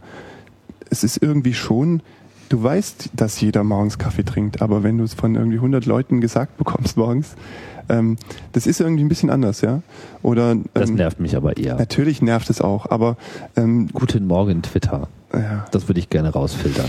Aber ähm, das gibt natürlich so ein Gemeinschaftsgefühl, klar. Also auch so ein, die anderen mhm. ziehen auch nicht anders als ich und sowas. Mhm. Und selbst, und bei Twitter ist auch schön, du kannst natürlich jemand folgen, der, der quasi, zu dem du eigentlich hinaufblickst. Ne? Da sind ja auch Leute drin, die da, die, ähm, also irgendwie Kevin Rose von Dick, so. Der ist, glaube ich, der, der am meisten Followers hat im Moment. Echt? Hm. Ähm, Follow ich aber nicht. Der, ähm, die äh, kommunizieren natürlich auch super selten, ja, aber was sie dann schreiben, hat natürlich für viele Leute ein großes Vor Vorbildfunktion. 55.972 mhm. Follower. Auweia. Und Oh, der hat sogar mehr als Leo Laporte. Ist ja unglaublich. Ja. das ist absurd, oder? Ja, das ist natürlich absurd. Das ist echt ja. absurd. Aber du hast da die Möglichkeit, da wirklich sehr nah an der Person zu sein, ja. Also anders als ein, ein Blog ist ja auch schon sehr persönlich und nah, ja. ja. Aber hier hast du es ja noch so in Echtzeit und ähm, ich meine, so die Vorstellung, Henry Rollins schreibt, eine SM, schreibt was in Twitter und ich krieg's als SMS. So, der schreibt jetzt schon lange nichts mehr, aber ja. so, ne? Ähm, das ist schon eine andere Qualität von, von Fan sein dann letztlich. Ja, ja, es, ja, es ist eine, ich würde ja, es ist eine, eine, eine interessante Feedback. Äh, mhm. Ich merke das jetzt hier auch, ähm, seitdem ich so Twitter auch ein bisschen bewusster als Begleitprogramm so zum ja. äh, Podcasting einsetze. Da, ich habe, also ich bekomme halt immer mal wieder so kurze Hinweise, Tipps jetzt natürlich auch während der Sendung, aber auch so allgemeineres Feedback und habe auch so den Eindruck von Leuten, die jetzt so vielleicht noch nicht mal vorher eine Mail geschrieben hätten. Also nee, die, Einstiegsschwelle äh, ist einfach mal noch niedriger. Mhm. Trotzdem ist es nicht so verspammt. Finde ich mhm. äh, fast ein Wunder. Und ähm, Tja, auf Twitter muss man eigentlich, kann man gar nicht häufig, häufig, genug, äh, also ich bin total begeistert von Twitter, mhm. muss ich sagen. Also ich bin auch immer, auch in zunehmendem Maße skeptisch, was äh, so Dienste betrifft. Bloß äh, Twitter hat äh, interessantes Problem gelöst. Äh, insbesondere, also ich finde das Conversational Design hier sozusagen mhm. an der Stelle am äh, interessantesten, weil es eigentlich funktioniert wie so ein Chat, mhm. aber diesen Nervfaktor eines Chats nicht hat. Ja, du kannst halt entscheiden, wem du zuhörst. Ne? Genau. Und du kannst einfach schreiben. Und du hast viele Wege, es zu tun, auch zu lesen und zu schreiben. Du kannst dir den Weg eigentlich quasi wirklich selbst aussuchen, weil es so offen ist. Auch das Werkzeug, weil es ja viele mhm. Clients dafür gibt. Ja. Mhm. Und, und es hat natürlich eine Sache, die, äh, eine Sache ist neu an Twitter, ist wirklich dieses Follow. Prinzip. Ne? Also es ist ein authentifiziertes Folgen. Ja? Also ich möchte dich empfangen, aber du musst mich nicht gleichzeitig empfangen. Und vor allem ist es nicht diese komische Friend-Abstraktion, äh, genau. die mich schon immer so ein bisschen gestört hat bei mhm. vielen Diensten, zumal ja. ist was, was da neu, neu dran, dran war damals. Ja? Also das, ähm, diese, diese Begrifflichkeit an sich. Mhm. Und auch ein bisschen, wie es funktioniert.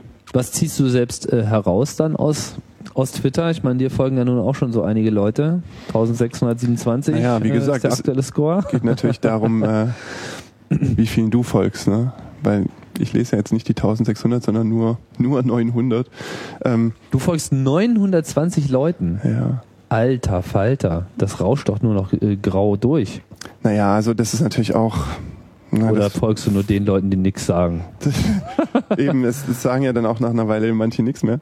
Ja. Ähm, deswegen ist die Zahl, also ich weiß nicht, das sind vielleicht 300, 400 Aktive vielleicht. Ähm, Aber welches Prinzip hast du? Folgst du nur den Leuten, die du auch kennst?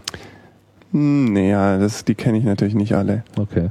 Aber die interessant sind. Also das kann äh, durchaus auch der Ort sein. Ne? Also sind die hier? Ist schon ein Kriterium. Und dann so eine Empfehlungsebene, äh, wen kennen die oder wer kennt die? Ja? Hm. Das, das guckt man dann schon auch mal nach. Oder haben die einen Blog und kann ich den angucken und interessiert mich der? Und dann war das vielleicht, oder man guckt sich einfach an, was, was auf der Seite gerade aktuell steht und wenn es irgendwie okay ist und, und mich ja. interessieren würde. Ja. So ähnlich gehe ich auch vor. Genau. Und klar. Wobei ich Plappertaschen dann in der Regel schnell wieder aussortiere. Genau, das ist natürlich schon zu viel und ich kann nicht mehr alles nicht immer lesen. über das Frühstück äh, mhm. informiert werden. So. Klar. Und das Schöne ist eben, dass man es auch selbst einstellt. Ne? Man stellt natürlich ein, was, was will man sehen und was nicht. Mhm. Also personenweise. Und ähm, ja, kann man so machen. Also und ähm, klar, das ist einerseits natürlich ein Publizieren und aber auch viel eher noch ein, ein Mitnehmen und Lesen. Mhm. Und ähm, Twitter ist ja jetzt schon so weit, ähm, dass da eben wirklich Informationen auch passieren. Ne? Ist der Chat nicht eigentlich die stärkste Kommunikationsform? Ist das nicht das, was man bei Twitter irgendwie rausliest?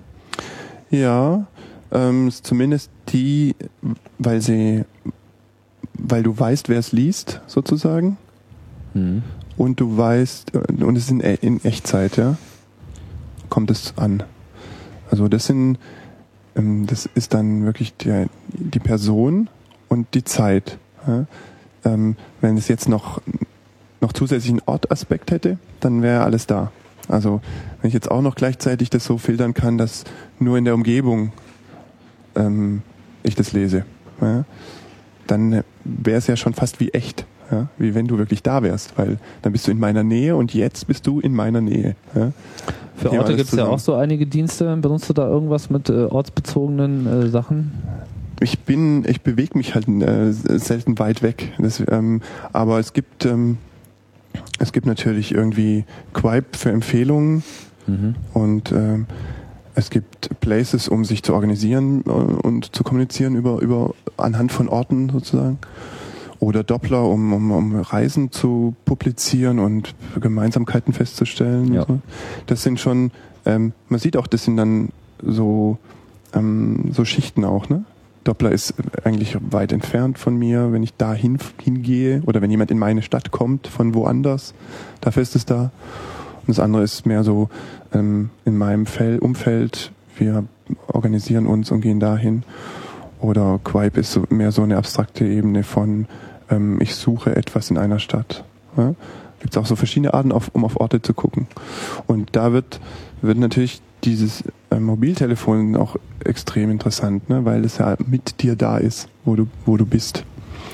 Und ähm, und auch für dich sprechen kann. Also sobald es mal so GPS äh, eingebaut wird, wird was da passiert. Ähm, vielleicht sogar äh, könnte sogar eine Vorschrift werden, dass das dr drin sein muss. Ähm, in Amerika reden die, glaube ich, darüber, aus, damit man dir helfen kann, falls du in Not kommst. Hm. Ne? Ähm, ähm, sobald das irgendwie äh, drin ist, dann wird es auch möglicherweise ein Aspekt, der einfach normaler wird. Ne? zu sagen, wo ich bin, ob du es jetzt wirklich publizieren musst. Ja, also du kannst ja da auch wieder die Privacy ein, einregeln. Ja, da würde man sicher auch einen Dienst nehmen, der das erlaubt und macht. Ähm, aber dass die Geräte in Zukunft immer mehr sprechen für dich und dein ähm, wo du bist und was da gerade ist, weiß ja auch jemand anderes noch. Also irgendwie ein Eventkalender weiß ja, wenn du zu der Zeit dort bist, dann bist du bei diesem Event. Ja. Und die Sachen zu verknüpfen, wird sicher interessant. Oder ähm, äh, natürlich auch für, da, wenn du einkaufen bist oder dein Gerät weiß ja auch, ähm, was für einen Zustand du, welches Profil du eingestellt hast. Also bist du in einer Konferenz oder nicht. Und das zu übertragen auf das Adressbuch und ich kann dann gucken, äh, wer von meinen, also wenn ich dich jetzt in meinem Adressbuch suche, bist du gerade überhaupt ansprechbar und so oder hast du eine ein Statusnachricht hinterlassen? Und so wird sich viel eben auf dieses mobile Web auch ähm, übertragen werden. Und es passiert ja heute schon, ja. Also publizieren natürlich über das, über die Kamera und, und den Ton und auch reintippen, aber auch äh, das soziale Netz verfolgen darüber. Ähm, und, und plus die Geräte sprechen für dich. Also das wird in Zukunft immer mehr passieren. Ja, also das Web 2.0 ist noch lange nicht am Ende, mhm. aber wir sind jetzt am Ende. Gut. Die Sendung äh, wird jetzt ein Ende finden, ähm, denn wir haben hier nur zwei Stunden. Wir sind live äh, auf Funkwelle FM noch ein weiteres Mal. Nächsten äh, Sonntag gibt's noch eine Sendung und wenn ich mich richtig erinnere, habe ich noch kein Thema. das heißt, ich habe so verschiedene Themen in Planung, aber das Thema äh, steht noch nicht ganz fest. Das könnt ihr dann alles nachlesen auf chaosradio.ccc.de, wo man auch schön Kalender abonnieren kann, äh, um so den Blick äh, nach vorne zu haben für weitere Live-Sendungen. Da gibt's ja dann auch das Chaos Radio, was einmal im Monat bei Fritz sendet. Und natürlich kann man die Sendung abonnieren als Podcast. Und das sollte man auch tun, wenn man Interesse hat an äh, Chaos Radio Express und äh, den interessanten Gästen. Heute war es Cosma. Vielen Dank für die äh, Ausführungen. Kann man sicherlich irgendwann auch nochmal einen Realitätsabgleich machen. Äh, ich finde das auf jeden Fall spannend und ich wollte auch mal bewusst hier so einen ähm, nicht ganz so äh, paranoia äh, schwangeren äh, Blick auf die Dienstewelt machen. Natürlich, es hat alles irgendwie seine Risiken und Nebenwirkungen, deren muss man sich äh, bewusst sein. Aber äh, vor allem kann man auch eine Menge Spaß haben im Netz und das ist ja auch manchmal ganz wichtig dann, ja. Ja. Machen wir einfach Schluss, oder? Mhm, Bis bald. Tschüss.